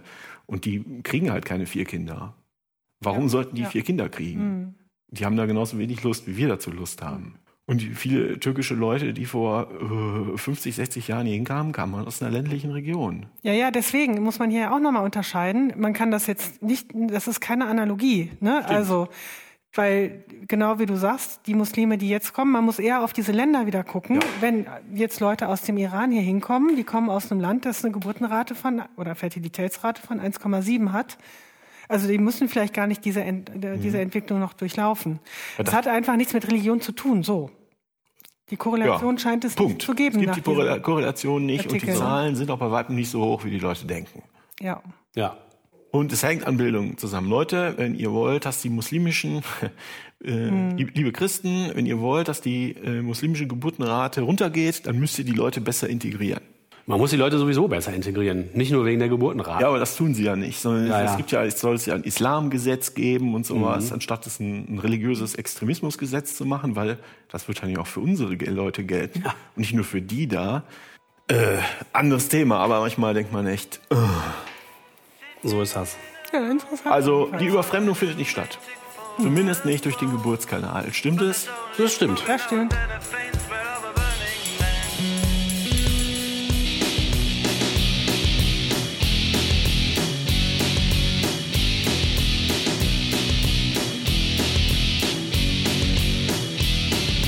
Working at my desk, computers on, pumping up, mother to son. Holy see in flames, clergy's lost their head, bishops on the run. The Pope is dead, the Vatican call. The Pope is on fire, the Pope is on fire, the Pope is on fire. The Vatican call, the Pope is on fire, the Pope is on fire, the Pope is on fire.